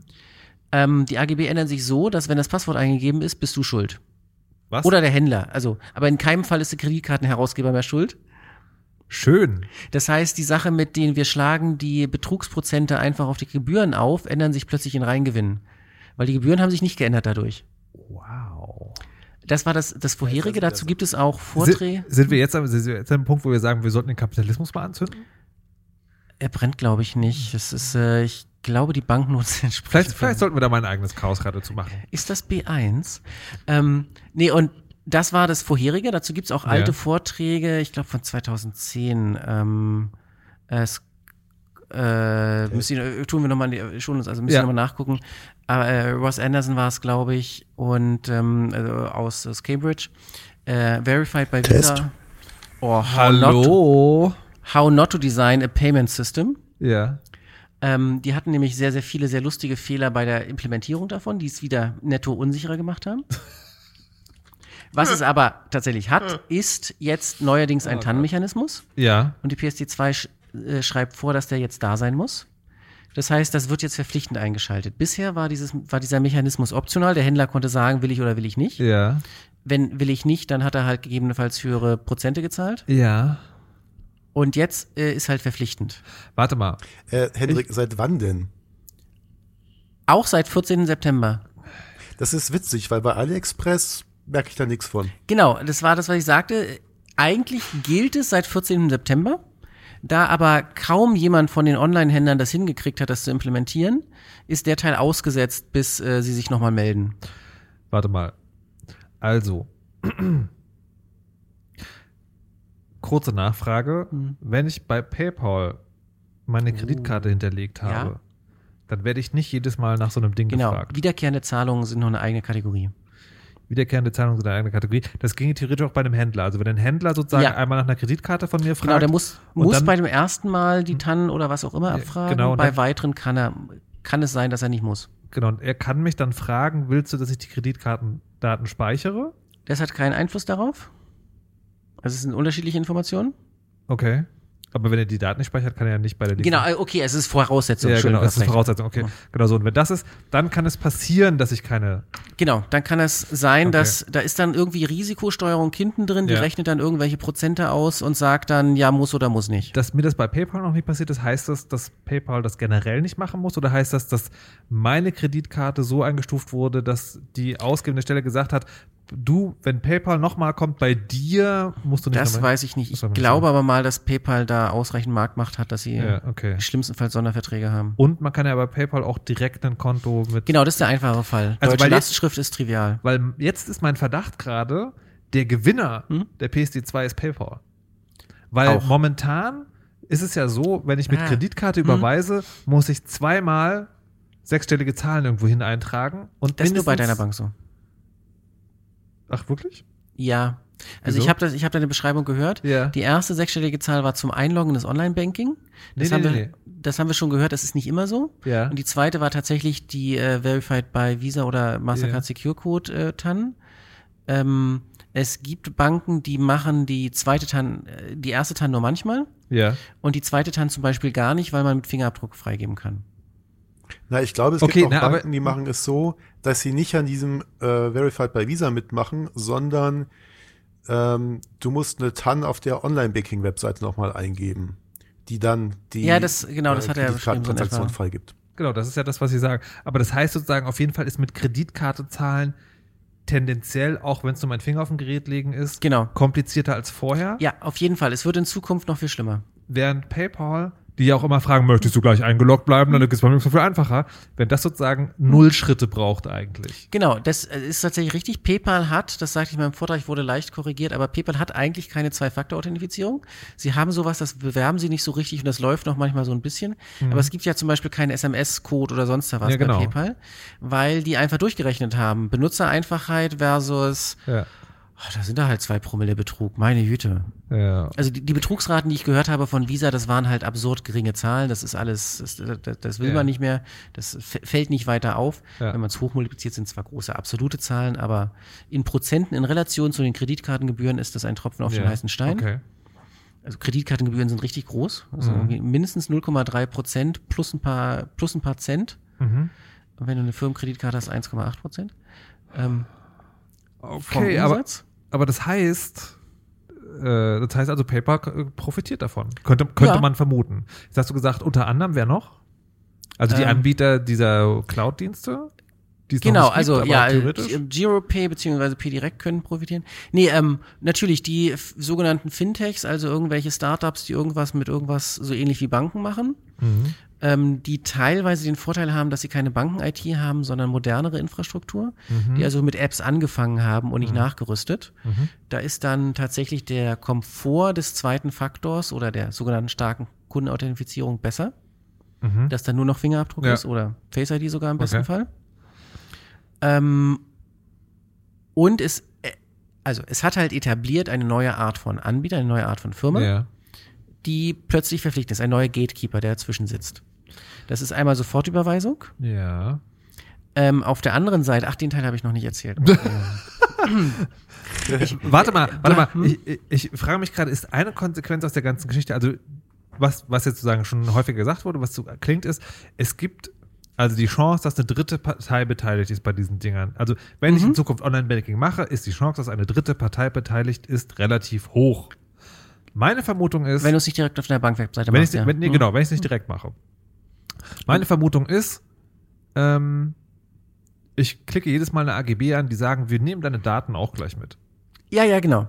Also das, das, das, genau, das will ich ausführen. Also ich habe das die Lüge von der dritten Partei genannt, weil ähm, da immer von der dritten Partei die Rede ist, aber es keinen Anwendungsfall gibt, wo es nur drei Parteien sind. Wer macht noch? Äh, ganz kurz, Mhm. mir ist eine Möglichkeit eingefallen für diese nur lesende dritte Partei. Dieser Dienstleister. Ja. Kreditvergabestellen natürlich. Die können ja darüber wunderbar prüfen, wie Genau. deine Einkünfte und so sind. Komm ich- und auch ich- überwachen in Zukunft. Komme ich gerade, genau. Also, es gibt keinen Anwendungsfall, wo nur drei Parteien beteiligt sind, also keinen sinnvollen. Irgendwie Ja. bestenfalls noch das Multibanking, du kannst auf einer Webseite sehen, es ist halt du, also Ja. dein Rechner, die Webseite und deine Bank. Ja. Aber ich weiß nicht, wie oft machst du das, dass du nicht auf deine Bankwebseite gehst, sondern auf eine andere Webseite, um deinen Kontostand zu sehen. Ist so ein bisschen. Ja. Ähm, während in den Anwendungsfällen, wo ich normalerweise eine Software ausführen würde, Mhm. ähm, wie zum Beispiel bei meiner Firma, Lohnbuchhaltung, jetzt einmal bitte Löhne überweisen. Ja. Geht nicht mehr direkt. Ja. Sondern die kommuniziert jetzt mit einem Server des Herstellers der Software, Hm, nice. Authentifiziert sich quasi, ich authentifiziere mich da gegenüber mit meinem irgendwie Online-Konto, ich habe da so einen äh, Servicevertrag. Ja. Die sind aber kein zertifizierter Zahlungsdienstleister, Ja. sondern die kommunizieren mit einer anderen Firma, die dann Aha. mit meiner Bank redet. Geil. Das ist jetzt die vierte Partei. Also Ja. das, was eigentlich die dritte Partei ist, ist die vierte Partei, weil Ja. es selten vorkommt, dass es nur Ja. drei sind. Und da ist zum Beispiel einer die FinAPI GmbH, Ja. eine Tochter der Schufa Holding GmbH. Wow. Wow. Jetzt sind wir bei also, den Kreditvergabestellen. Also Äh, das, das heißt, ähm, das heißt ja auch, ich, ich habe die, die Stelle war auch in einem Vortrag, da, da stellst du auch immer diese FinAPI und mir schoss durch den Kopf, ist FinAPI im Prinzip das WhatsApp des Finanzmarktes im Sinne der, da fallen sehr viele Daten und auch Mhm. Metadaten an, die man ganz prima machen kann, um Dinge zu berechnen? Genau, aber sie sind hoch und heilig und Datenschutz und DSGVO. Ist ja die Schufa auch bekannt für. Äh, genau. Ja. Ähm, und der Grund, warum es die gibt, das war der Teil, den ich vorhin vergessen habe zu Ja. erzählen. Du hattest es korrekt wiedergegeben. Banken sind verpflichtet zu ermöglichen, Ja. dass eine andere Partei darauf zugreift. ja. Es ist aber an keiner Stelle gesagt, wie sie es ausgestalten müssen. Okay. Das heißt, jede Bank kann prinzipiell ein eigenes Interface bauen. Oh, schön. Äh, wenn jetzt jemand schon mal den Aufwand getrieben hat, ähm, diese äh, Registrierung, Zulassung und so weiter für das Zertifikat zu machen, im, muss er erstmal die Schnittstelle implementieren, um mit einer Bank zu reden, Mhm. kann im schlimmsten Fall aber nur mit dieser einen Bank reden. Mhm. Das heißt, wenn er mit einer anderen Bank reden möchte, kann es sein, dass er nochmal neu programmieren muss, eine neue Schnittstelle. Mit der dritten Bank dann eine dritte. Prakt, also technisch gesehen wäre es tatsächlich laut Richtlinie so, dass jede Bank was anderes haben könnte. Ja. Praktisch haben die Banken auch alle keinen Bock, das zu tun, sondern sie kaufen sich die, die Komponente ein. Bei FinAPI?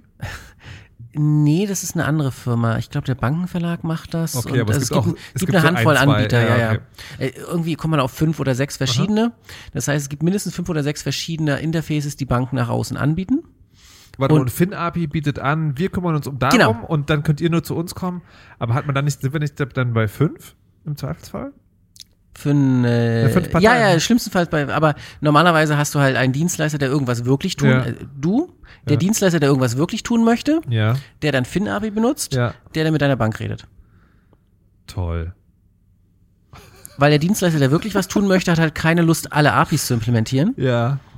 Natürlich nicht. und nimmt diesen neuen Gatekeeper, FinAPI, oder ich weiß nicht, es gibt, technisch gesehen gibt es Mitbewerber, aber praktisch gesehen nicht Ja. so, Der, der Ähm, Schufa gehört, das muss man sich auch noch ja, mal auf der Zunge zergehen die lassen. äh, sich mal die Mühe gemacht haben, aus reinem Eigennutz äh, oder äh, Geschäftsinteresse alle möglichen Banken-APIs zu implementieren, weil das die Alternative wäre, du hast nur zwei oder drei implementiert weil du nicht mehr Entwicklerzeit hattest. Ja, ja, und dann kommt ein Kunde und sagt, ich bin aber bei folgender Bank. Und Ja. also, ja, hm, Schade. nö. Schade. Ich habe jetzt mal eine Frage. Ja.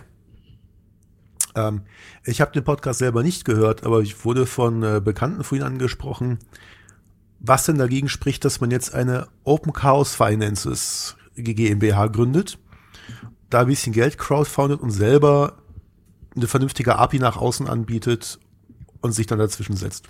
So als Non-Profit. Du kannst es nicht als Non-Profit betreiben, weil es halt wirklich teuer ist. Ähm, du kannst, ich muss gerade überlegen, also du hast irgendwelche Verpflichtungen, was die Kundendaten angeht.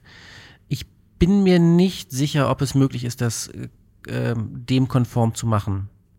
Naja, wenn du eine GmbH machst, die halt nur keinen Gewinn erwirtschaften darf, aber halt irgendwie aus Transaktionsgebühren sich halt finanziert gerade so. Aber Genau. was, was das, das Ziel wäre dann quasi im erweiterten sozialen Umfeld eine Institution zu haben, der man mehr vertraut als den anderen Mitspielern? Genau, als der FinAPI, also quasi ein FinAPI-Klon in GmbH. Ja. Ähm, wie gesagt, ich bin mir nicht sicher. Ich glaube, du kannst, da weiß ich es nicht. Es kann sein, oder ich würde vermuten, dass du die Daten nicht so weitervergeben darfst oder halt entsprechende auch die gleichen Anforderungen an die deine Kunden stellen musst. Ja, wahrscheinlich, äh, Wahrscheinlich wird das Teuer. dann transitiv. Also aufwendig wahrscheinlich auch einfach, ne? Mhm. Ja, wenn ich was, sowieso. was heißt transitiv in dem Fall? Na, dass äh, du bist ja als zugelassener Dienstleister verpflichtet, folgende, Ja. was auch immer. Ja. Und wenn du aber das nur als Durchreicheposten betreibst, so. dann kann es sein, dass einfach alle Leute, die dich benutzen. Jetzt verstehe ich das erst sozusagen. Also die, äh, was Mutax eigentlich meint, ist, es gibt sozusagen eine Firma, die tut so, als wäre sie FinAPI, aber da darf dann jeder alles. Aber das wird dann schwierig, weil dann würde die Firma in Haftung genommen und okay. Äh, war, war übrigens ein Kongressvortrag. Ja. Okay. Äh, und nu? Naja, nun sitzen wir an, der, an, an dieser Stelle, dass ähm, die neuen Verpflichtungen, damit haben wir ja eingestiegen, Ja. äh, was die starke Kundenauthentifizierung angeht, Mhm. auch auf alle anderen Zugangswege zur Bank anzuwenden sind, nicht nur auf die PSD2, Ja. also auf die Wege, die nach der PSD2 Ja. neu sind, sondern auch auf die alten, was halt dazu führt, dass alle alten Workflows kaputt gehen. Ja. Ähm, und zwar nicht nur an der Stelle, sondern unter anderem steht da auch drin, dass jetzt ähm, der Zugreifende persönlich authentifiziert werden muss. Das trifft dich jetzt nicht so, aber wenn ich ein Konto habe von einem Verein oder von einer Firma, war das bisher häufig so, dass man einfach Kontonummer und PIN hatte. Ja. Die kriegt halt jeder der Vorstände, der Konto lesen muss, ist ein bisschen egal. Und der Kassierer kriegt dann halt das TAN-Medium. Also die Chipkarte oder das Lesegerät, Genau. die TAN-Liste, was auch immer. Dann weiß man halt, nur der darf schreiben. Ja. und alle dürfen lesen. Aber das geht halt jetzt nicht mehr, weil es müssen immer persönliche Accounts sein. Das heißt, wir haben einen riesigen ähm, Aufwand gehabt, dass äh, irgendwie jeder, der Kontozugriff braucht, jetzt einen neuen persönlichen Account braucht. Ja. Dann die entsprechenden Rechte auf diesen Account konfiguriert werden müssen. Ja. Aber da muss ich dir schon mal ganz ehrlich sagen, äh, also zumindest fragen so im Sinne von, ist, ist das nicht eigentlich auch the right way to do Es ist it? eigentlich der richtige Weg. Ja, okay.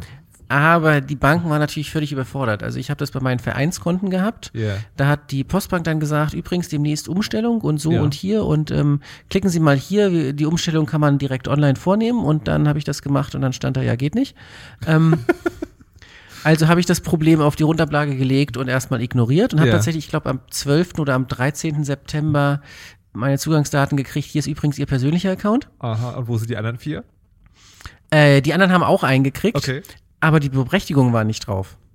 Ich hatte jetzt plötzlich nur noch Le- Leserechte. Und niemand hatte, hatte Schreibrechte? Niemand hatte mehr Schreibrechte. Man kann dann anrufen und sagen, ach so, ja, nee, ähm, okay, ich schalte Ihnen nochmal den alten Account äh, für vier Wochen frei. Ja. Während der Zeit kümmern Sie sich bitte darum, wieder Schreibrechte zu kriegen. Hä? Äh, Du hast dich doch drum gekümmert, Schreibrechte zu kriegen. Nein, nein, äh, das benötigt nämlich äh, doppelt unterschriebene und Dingsbums und äh, also man muss halt ein Formular ausfüllen, um das Berechtigungsmanagement Ah, anzustoßen. Okay, okay, verstehe. Äh, was dann von zwei Vorstandsmitgliedern unterschrieben werden muss und äh, bitte delegieren Sie folgende Rechte auf Dingsbums. Was dann allerdings auch bei der Bank verarbeitet werden muss. Also das ist dann die Engstelle neuerdings geworden, weil alle das gleichzeitig gemacht haben. Ich hatte das Problem, dass ich äh, dieses Formular jetzt runtergeladen habe von der Website. Das haben sie Ja. mir an der Hotline gesagt, wo ich Ja, das Formular runterladen kann. Gar kein. Problem. Mhm. Ausfüllen, unterschreiben lassen, gar kein Thema. ja. Jetzt möchte ich Ihnen das Formular gerne per E-Mail zurückschicken. Ja. Woraufhin deren Mailserver mir gesagt hat, aufgrund der hohen Anzahl an betrügerischen E-Mails, die im Umlauf sind, werden manche Mails abgelehnt. Wir können Ihre E-Mail leider nicht annehmen. Schön. Also die Postbank lädt Kundenmails ab, äh, wegen der hohen Anzahl betrügerischer Mails, die Kunden erhalten. Ähm, das hat dann also an der Stelle nicht funktioniert, habe ich nochmal angerufen, haben sie mir eine Faxnummer genannt und dann habe ich das gefaxt. Das Also sollte, P- sollte PSD2 nicht Fortschritt bringen? ja, in Deutschland nicht. Äh, genau, also äh, in Deutschland bringt es Rückschritt, allen anderen Fortschritt. Ist es so? Also Wie gesagt, also war ja nicht alles schlecht in 2018, in Deutschland zumindest. Ja, aber, aber ist es wirklich so sagen, dass die, dass die Situation in der Rest der EU so katastrophal war, dass das jetzt ein großer Fortschritt ist? Was da Ja. Ja. Also die hatten halt einfach dieses Konzept des Multibanking nicht, wie was ein neues Wort. Hm. Ich meine, ansonsten guck dir mal die USA an, da ist es noch schlimmer. Wieso? Wie, wie ist es da? Äh, da kannst du, glaube ich, teilweise nicht mal online von Bank zu Bank überweisen. Aber ich bin in Details echt ja, nicht also das haben sie leicht verbessert, aber äh, in Europa gibt es so ein Interbankensystem, das heißt, es gibt irgendwie diese, ähm, ähm, oh Gott, welche, es gibt eine zentrale Stelle, wo dann äh, Clearing zwischen den Banken stattfindet. Mhm. Das heißt, dieser SEPA, der eine einheitliche Zahlungsraum, funktioniert. Die äh, Amerikaner haben das nicht. Mhm. Ähm, da ist am besten noch, wenn jemand die Überweisung abtippen muss. Teilweise, zumindest bis vor einiger Zeit, war das noch so, dass du zwar im Online-Banking die Überweisung eingibst. Das führt dann aber zu, dass die Bank einen Scheck ausschickt und der anderen Bank per Post schickt. Also du wunderst dich manchmal auf, äh, wenn du Zahlungsinformationen eingeben musst. Ja. Ähm, eigentlich brauchst du in, im SEPA-Raum nur die IBAN, vielleicht noch Ja. die, die BIC. Ähm, und häufig hast du in diesen Formularen dann aber auch noch Adresse der Bank und Dings. Und man fragt sich immer, warum. Es kommt halt aus diesem Raum, wo tatsächlich solche Zahlungen per Postweg stattgefunden haben und noch stattfinden. Ich würde aber gerne nach Europa zurückkehren und mal fragen, ähm, wenn jetzt, wir sind jetzt bei diesen, bei diesen, sagen wir mal, mindestens vier Parteien. Wer ist denn eigentlich schuld, wenn es schief geht? Ah, das Na, geht der nicht Kunde, schief. oder? Ja, aber ich glaube, das geht nicht schief per Definition. Mhm. Ist das so? Ich bin mir nicht sicher. Ich, ähm, es, ich, äh, Moment, steht da was zu Haftungsfragen? Ja, ich würde vermuten, sie machen es so wie jetzt auch. Ähm, Wenn es schief geht, wird es unter den Teppich gekehrt, der Schaden von der Bank übernommen. Ähm, weil wenn sie grobe Fahrlässigkeit genau, ich, erkennen, können sie das dem Kunden geben. Ansonsten, wenn es das System ist, das kaputt ist, dann ist es billiger, den Schaden selber zu übernehmen. genau, ich vermute mal, das ist einfach im bisherigen Framework abgedeckt, wer schuld ist, Fahrlässigkeit oder auch nicht. Mhm. Ach so, nee, es gibt aber tatsächlich noch eins. Ähm, die Bank ist verpflichtet, da die API nach PSD2 nach außen hin ähm, mit derselben Verfügbarkeit ähm, äh, verfügbar zu machen, Ja. wie das Interface, was sie ihren eigenen Kunden zur Verfügung stellen. Also Fremdanbieter müssen mindestens den gleichen Zugang erhalten wie bankeigene Kunden. Okay. Falls eine Bank das nicht schafft, sind Fremdanbieter berechtigt, quasi konterwidrig das Interface zu benutzen, das die bankeigenen Kunden benutzen. Also das Web-Scraping ist erlaubt, wenn die PSD2 API ausfällt, das ist der sogenannte Fallback-Modus, Notfallmodus. Ja. Ähm, und es ist definiert, dass der ausgefallen ist, wenn er, ich glaube, drei Anfragen nacheinander innerhalb von 30 Sekunden nicht beantwortet hat oder so. Wow. Ähm, das war das mit den vorherigen, mit den Deadlines. Sie haben da gesprochen, wann es Ja, in ja. Betrieb geht. Ja. Am 14. September ist es in Betrieb gegangen. Banken müssen die PSD2-API drei Monate am Stück anbieten, Ja. funktionierend, wenn sie von dieser Fallback-Richtlinie gerne ausgenommen werden möchten. Ja. Das heißt, sie hätten im Moment September, Juli, Juni ähm, schon die PSD2-API in Betrieb haben müssen, um die drei Monate zu erreichen, um von dieser Ausnahmeregelung, von der Ausnahmeregelung Gebrauch zu machen, Das ist nicht passiert? was auch kaum jemand getan hat, Okay. glaube ich. Das heißt, äh, die, die neuen Fintech-Firmen bauen jetzt gerade alle äh, Webscrape, also Programme. No, noch dazu, ja, genau. Das ist so absurd alles. Und sind dann berechtigt, die zu benutzen, wenn die, wenn der andere Kram kaputt geht. Und ich habe immer noch nicht so genau verstanden, was der Sinn von der ganzen Sache ist. Den existierenden Markt äh, äh, weiterlaufen zu lassen. Also ja, ich verstehe, dass das sozusagen der ökonomische Hintergrund ist, aber manchmal so hast du ja bei, bei so Gesetzen oder Richtlinien sozusagen so eine so eine Idee, die zumindest so klingt, als würde das die Welt irgendwie besser machen oder Dinge für Kunden sicherer oder irgendwie sowas. Das, das ist mir momentan Es noch klingt nicht halt so auch nach mehr, mehr Sicherheit. Ne? Man muss ja mehr Sachen tun, aber mehr Sachen tun heißt nicht immer mehr Sicherheit. ich, bin, ich bin total verwirrt, weil wir reden jetzt schon ganz lange über dieses Ding und das läuft sich aber irgendwie so tot. Ne? Also Ja. ich habe jetzt gelernt, also es gibt, es gibt jetzt mehr Beteiligte, das ist alles so ein bisschen umständlicher, da müssen mehr Tanz eingegeben werden, das, was die Sache nicht unbedingt sicherer macht, sondern vielleicht sogar das Gegenteil, man weiß es nicht so genau. Und es ist, es gibt auch keinen, der so richtig krass davon profitiert. Also ja, vielleicht PayPal, man weiß es nicht so genau. Es gibt jetzt diese, es gibt jetzt, man kann vielleicht mehr Daten abgreifen im Bankverkehr, aber das, das wirkt alles so wie so ein, wie so ein Gummi-Watte-Ding, was eigentlich keinen richtigen Sinn hat, aber das Leben generell ein bisschen schwerer macht. Genau, also an einigen Stellen ein bisschen schwerer, an einigen Stellen sehr viel schwerer. Wie gesagt, Was- ich was Also vielleicht wird das mit der PSD 3 irgendwann noch mal besser. Wann Ja, kommt die? Äh, die PSD2 hat eine äh, Regelung drin, dass die Richtlinie spätestens zwei Jahre nach Inkrafttreten überprüft werden muss. Also Ja. überprüft im Sinne von gucken wir mal, ob wir was ändern wollen. Dann wird also eine Arbeitsgruppe gegründet. Äh, ja, 2021 ist, glaube ich, die erste Überprüfung Aha. dran. Ähm, ja, also was ich mir halt wünschen würde, wäre eine Verpflichtung auch die Möglichkeit, einen Endkunden direkt, also so, so ein äh, Ja, ja, will ich, will ich zulassen Knopf. Ja. Sowas wie folgende, folgende Software möchte darauf zugreifen, ja, will ich. Ja. Wa- Was mich halt stutzig gemacht hat, ich habe halt mit diesem äh, zentralen Kreditausschuss da per E-Mail kommuniziert, Die heißt jetzt übrigens die Und deutsche gefragt. Kreditwirtschaft. ob ich, ob ich ähm, als Privatperson, die ein Skript für mein eigenes Konto schreiben möchte, auch diese Registrierung brauche und so. Man sagt, ja, ja, auf jeden Fall.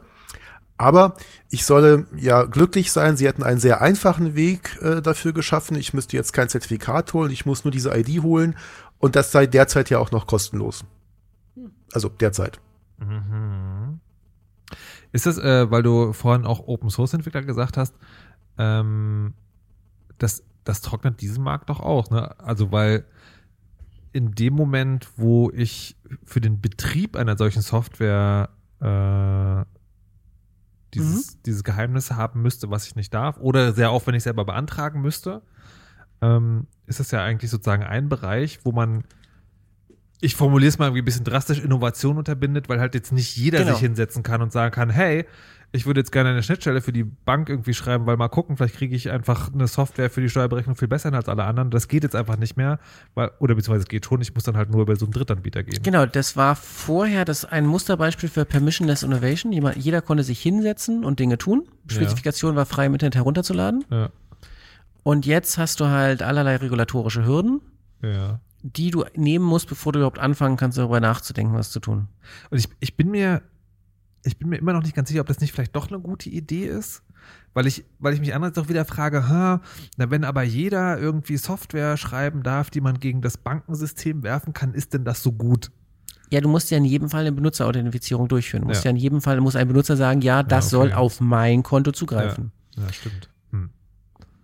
Und ja, es gibt dann auch doofe Benutzer, aber ich, man muss ja nicht, ne? Man kann es sozusagen nicht mit Vorsatz missbrauchen, weil Ja. man braucht halt immer. Ach, ich ich komme ich komm wirklich auf keinen Grund. Also das Ding ist, ich habe nicht. Ich komme zu keinem Fazit. Also normalerweise hat man sowas, äh, Technologie doof, anzünden, wegschmeißen. Das Ist halt- nicht gehen. Ja, Es ist- wegschmeißen geht halt leider Es nicht. ist, ne? halt so, es ist halt so ein bisschen, also es ist auch nicht so richtig schlimm, es ist halt so ein bisschen nervig und natürlich doof, wenn man es anders gewohnt ist. mhm. Ähm, es gibt aber jetzt auch keinen klaren Ausblick, also man kann jetzt, oder gibt es das? Gibt es jetzt eine politische Forderung, dass man sagt, so passt mal auf, Leute, in zwei Jahren PS3 3, da muss folgendes drin sein. Weiß ich nicht. Also ob es lobbytechnisch so ist. Also wie gesagt, ähm, bei meinem Vortrag hatte sich jemand gemeldet von der Sofort GmbH, Mhm. die meinten, die finden das auch gerade nicht so gut. Ich hoffe also, dass die auch noch. sind auch nicht glücklich. Aber, Genau, Banken sind, Banken gar sind totunglücklich. wait, what? Naja, die müssen A, diesen Implementierungsscheiß machen, den sie bisher nicht hatten. Äh, dann Haben haben, sie die ganzen Kus Kunden. Kundenbeschwerden. Also, also okay, ich muss noch mal den DSGVO-Vergleich rausholen, ne? weil auch eine Mhm. EU-Richtlinie, auch lange Vorlaufzeit, auch irgendwie su- super komplex. Da gibt es ja immerhin die Datenschützer, die sagen, geile Sache, Datenschutz bewirkt was, wir verhängen jetzt Bußgelder, yeah, yeah, yeah. Kann man auch alles drüber streiten, aber es gibt Leute, die sind davon wirklich ernsthaft Mhm. Es begeistert. gibt gute Teile in der PSD2. Es war ja, das, worüber wir diskutiert haben, war der Dienstleisterkram und die Ja. Kundenauthentifizierung. Warte, dann gleich das. Aber vorher noch, gibt es jemanden, der davon total begeistert ist, der sagt, geile Sache, PSD2 ist super. Äh, den Kundenkram nicht, nee. Also, Berater, ja. Softwareberater und so. Leute, die Das- die Software entwickeln, die den Scheiß umsetzen, ja, okay. Die, die würde ich, ich würde Berater immer ausnehmen. Aha. Ähm, nee, aber äh, ich hatte mal ein Meeting, wo es um was anderes ging bei der äh, Nein, Bundesbank ich, das und die meinten, das war jetzt nicht Gegenberater, aber Ja. wenn du ein Ding machst, Ja. wo nur Leute, das ist so ein bisschen wie, ähm, wie Ärzte dafür bezahlen, Nicht, dass sie sich drum kümmern, sondern dass sie möglichst viele Ressourcen Bock und verbrauchen. Gärtner. Ähm, Genau. Genau, also ich, ich hatte mal ein Meeting bei der Bundesbank, da sprachen die, die finden ganz toll, dass es jetzt neue Berichtspflichten gibt. Also die Was- PSD2 macht ja allen Ja. möglichen Kram. Unter anderem steht dann halt auch drin, dass jeder nach Zahlungsdienstleister, also die, die Oberkategorie, Mhm. nicht nur Konfirmations- und ähm, Zahlungsauslösedienste, jeder Zahlungsdienstleister verpflichtet ist, folgende Arten von Betrugsfällen und so weiter äh, weiter nach oben zu melden, Ja. damit die ein besseres Bild über den Finanzmarkt und die Stabilität des Finanzmarktes haben. Nur nach oben oder auch nach außen? Naja, oben in dem Sinne meine ich also in Deutschland BaFin, beziehungsweise wer auch immer dafür zuständig ist. ja, aber trotzdem auch da die Frage. äh, ist die das- behandeln das privat, also. Ah, schön. Ja, ja, das ist, äh, nein, nein, das sind, äh, Was, was es vielleicht softwaretechnisch besser macht, ist, dass diese APIs jetzt moderner werden und wir nicht mehr irgendwie wie bei HBCI irgendwie ein zeilenbasiertes Großbankenrechnersystemartiges Protokoll haben, was Space 64 kodiert in HTTPS Du, benutzt, du benutzt jetzt gerade sehr viele Fremdwörter, die ich jetzt nicht alle nachfrage, aber ich gehe davon aus, sozusagen, dass Modernisierung stattfindet, aber ist doch zum Preis, dass man nicht drauf zugreifen kann. genau, du kannst halt auf die PSD2 API nicht zugreifen und auch HBCI gab es ja in XML, das ist auch schon 2002 oder so standardisiert worden, hat nie jemand benutzt. Äh, Nein, ist nicht ganz richtig. In der Bankenliste ist genau eine Bank drin, die HBCI 4, also FinTS 4.0 angibt. Ähm, also, modern hätte man auch anders haben können. Ja. Aber was sind denn dann die Vorteile, die du gerade, wo du gerade meintest, es, es gibt auch das gute ist die, Sachen. die, die Berichtspflichten und die Transparenz äh, für den Endkunden. Also der Endkunde soll jetzt, und das ist auch bei einigen Banken ganz gut umgesetzt, genauer sehen, wer Zugang auf sein Konto hat. ah, Also von Bankseite aus.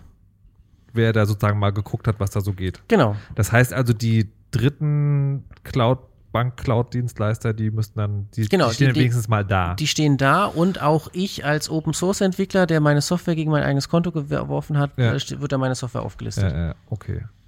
Ja, gut, aber das ist, also von allem, was ich heute gehört habe, das ist nice, aber wiegt den Rest nicht so richtig auf, würde ich sagen. Ja, und es ist halt nicht sicher. Also, Es ist nicht was? jedenfalls dann nicht, dann nicht, wenn du über äh, FinTS gehst.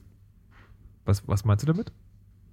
Ja, man könnte fälschen, Äh, welcher Anbieter da auftaucht. Genau, also diese, so. diese ID, die ich da beantragen muss, ist halt wirklich nur ein Textstring. Und da kann ich auch irgendwas anderes angeben. Und dann steht eine andere Software da. Das ist also völlig für den. Ja, gut, Naja. aber das, also, Aber das ist halt, wie gesagt, erst nach Eingabe der Kundenpin, deswegen ist ein bisschen egal. Also du kannst eine Software ausführen ja, auf deinem Rechner, Ja. die sich dort anmeldet mit deinen Benutzerdaten Ja. und dann sich als, als eine andere Software angibt, wenn du auf deinem Konto nachguckst, wer zugegriffen hat. okay. Was ich aber halt als Phishing-Attacke und ähnliches natürlich auch super nehmen kann. Aber, also, also es gibt auch Angriffe, aber es ist schon, Moment Ja. mal, reden wir, jetzt aus, reden wir jetzt aus Prinzip jetzt schlecht? Ich nicht. Okay. Ich, äh, ich fand das ganz gut. Also ich habe mich da als Benutzer, also als, als Ja. Entwickler registriert und war dann ganz kurz. Hat den Vorteil, ich kriege jetzt auch die Bankenliste.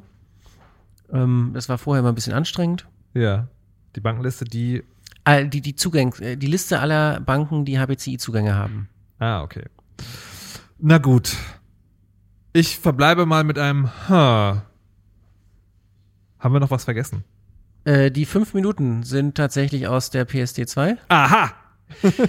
äh, das sind halt verschiedene Zeitdinge. Also da steht, oder aus, der, aus dem ähm, Anhang RTS, ähm, Ja. da stehen halt verschiedene Dinge drin. Das ist einmal äh, halt diese Tanz. Hm. Das sind die 90 Tage, außer manchmal, äh, unter Umständen oder vielleicht. Ja. Also beim Einloggen. Wenn ich beim Einloggen, ja, okay. Jein, also der Zugriff, äh, tatsächlich ist die Formulierung so, dass die Anmeldung mit starker Kundenauthentifizierung entfallen kann, Ja. wenn kein Zugriff auf Kontoinformationen älter als 90 Tage möglich ist. Also wenn ich vorher schon mal war. Zum Beispiel, du innerhalb der letzten Ja, 90 Tage eine TAN eingegeben Ja. hast, oder, und jetzt ist ja das, du kannst ja immer, kannst ja eine Liste von Ja. Buchungen angucken, und dann kannst du ja sagen, welchen Zeitraum. Wenn du da einen. Zeitraum größer 90 Tage eingibst, dann musst du plötzlich für diese Ansicht eine TAN eingeben. Ah, okay. Das ist der Grund, den Mutak ganz am Anfang erwähnte mit der DKB. Mhm. Also Banken können das unterschiedlich implementieren. Ja. Ähm, die Sparkasse macht das so, dass du dich einfach anmelden kannst und alle 90 Tage eine TAN brauchst. Ja. Die DKB macht das so, dass du bei jeder Anmeldung eine TAN brauchst. Dafür dann aber innerhalb des Interfaces keine ähm, 90, also mehr als 90 Tage Ja. sehen darfst. Jetzt, ähm, äh, bei meiner Bank ist das so, Hm? wenn ich mich anmelde, dann fragt die gar nicht nach einer TAN, sondern sagt, äh, guck mal bitte auf dein Handy, also wenn ich, Genau. so, guck mal auf dein Handy und dann geht da die Online-Banking-App auf und da ist nur ein Knopf, ich soll es bestätigen. Keine Abfrage von nichts. Genau, das ist das, was ich meine. Also TAN ist jetzt äh, als Platzhalter zu verstehen. Starke Kundenauthentifizierung ähm, sagt, dass du zwei von den drei Kategorien Besitz, Inherenz und Wissen haben musst. Ja. Besitz ist Besitz des Telefons, Inherenz ist zum Beispiel Face ID oder Fingerabdruck und Wissen ist Kenntnis der PIN. Ja. Ach so, also ich, weiß- ich weiß sowieso die PIN. Also Du hast die PIN eingegeben auf der Webseite Okay. und du hast äh, Telefon Ich habe mein Handy entsperrt. mit, mit Gesicht entsperrt Nein, und ohne Biometrie. Haha. Nimmt das. Ja, oder zumindest Besitz Genau. des Telefons Ja, ja, genau. nachgewiesen. Ja, okay. Und deswegen sind das schon zwei Faktoren erfüllt. Ah. ähm, okay. wel, auf welchem Mechanismus die Bank feststellt, dass das der Fall ist, TAN ist ja nur der einfachste Mechanismus. Also technisch gesehen der einfachste Mechanismus. Die können ja auch Kommunikation hintenrum und das Telefon sagt der Bank Bescheid, dass alles okay ist. Ja. Und dann sind halt noch die fünf Minuten drin. Also die ähm, neuerdings, äh, früher bei der Sparkasse waren es immer zwölf Minuten. Äh, neuerdings steht da halt auch drin, dass nach fünf Minuten ohne Aktivität wieder ausgelockt werden Wo, muss. woher kommen eigentlich diese fünf Minuten? Völlig unklar. Steht da einfach als Zahl drin. Niemand weiß sich, wo. Man weiß es nicht. Also, weil ich so, auch wenn es total nervig wäre, 30 Sekunden könnte ich verstehen. Das ist halt so ein Totmannschalter dann. Ne? Wenn- Nur wenn du Mhm. wirklich vom Rechner bist, bist du eingeloggt. Ja. Viertelstunde könnte ich auch verstehen. Okay, anscheinend hast du keinen Bock mehr. Wir loggen dich mal Mhm. aus. Aber fünf Minuten? Das ist so die maximal, das ist so, jemand setzt sich hin und sagt so, Leute, wie ist denn das? Also welche Zahl, so die, die grauen Herren Mhm. Momo-Style, ne? so, welche Zeit können wir nehmen, die maximal nervig ist, also wo man uns nicht so einen Vorwurf machen kann, aber die so echt unfassbar Ja, anstrengend wir nehmen die ist. Durchschnittszeit und subtrahieren eine Minute. Schweine. Okay. Na gut. Ähm, eine Frage. Mutax hat jetzt gerade im Chat geschrieben, DKB und Cloudflare und DDoS-Attacke. Ich bin mir nicht sicher, ob wir das jetzt noch besprechen sollten. Ist das, das hört sich für mich nach einem ganz anderen Thema an. Oder Hat das auch mit der damit PSD2 erstmal nichts zu tun. Das Okay. ist ein bisschen DSGVO, ein bisschen BaFin. Dann heben wir uns das, glaube ich, für ein andermal auf. Ähm, ich habe noch eine, eine ganz praktische Frage zum Schluss. Und Mhm. zwar, weil wir jetzt auch darüber geredet haben, ne, dritte Parteien und irgendwie Daten fallen da an und man will das ja alles nicht und PayPal sowieso, bäh, weil auch ne, Mhm. Amis Daten, ne, ne. So, folgendes Szenario.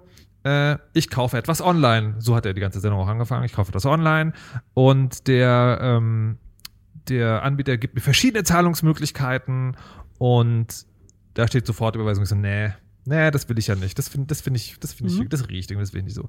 Dann steht da PayPal und dann denk ich so, nee, das will ich auch nicht. Das ist, ah, das ist doof. Und dann steht da Kreditkarte und dann denke ich so, mm, naja, nee, auch nicht so gern. Das ist ja auch dann wieder so eine dritte Firma. So, dann Lastschrift. Denk so, okay, Lastschrift, geil. Mhm. Klicke Lastschrift, geht eine Seite auf, hier, PayPal, ohne Einloggen, kannst du Lastschrift auf dein Bankkonto machen. Denk so, na, das will ich lieber nicht. Okay, also Lastschrift ist tatsächlich das, das bevorzugte Verfahren, das stimmt. Ja. Ähm, manche ähm, wickeln das über PayPal ab, aber ich habe das auch selten gesehen. Das war, es ist glaube ich nicht mehr üblich. Ja, das, das kann gut sein. Das, Das, also ich habe das auch häufiger mal Ja. benutzt. Und dann hat halt PayPal irgendwann gesagt, so, du bist jetzt aber schon zum fünften Mal mit dieser Kontonummer bei Lastschrift dabei. Jetzt legst du aber bitte ein Konto an, sonst wird das hier nichts. Genau. So, und dann, dann gibt es auch Kreditkarte, kann man dann auch klicken und also auch, ja, machen wir Mhm. über PayPal. So, meine Frage jetzt, und das ist sozusagen nicht politisch, sondern wirklich ganz praktikabel. Man hat jetzt also die Wahl zwischen Pest oder Cholera, nämlich entweder PayPal oder Sofortüberweisung. Welches würde man dann nehmen?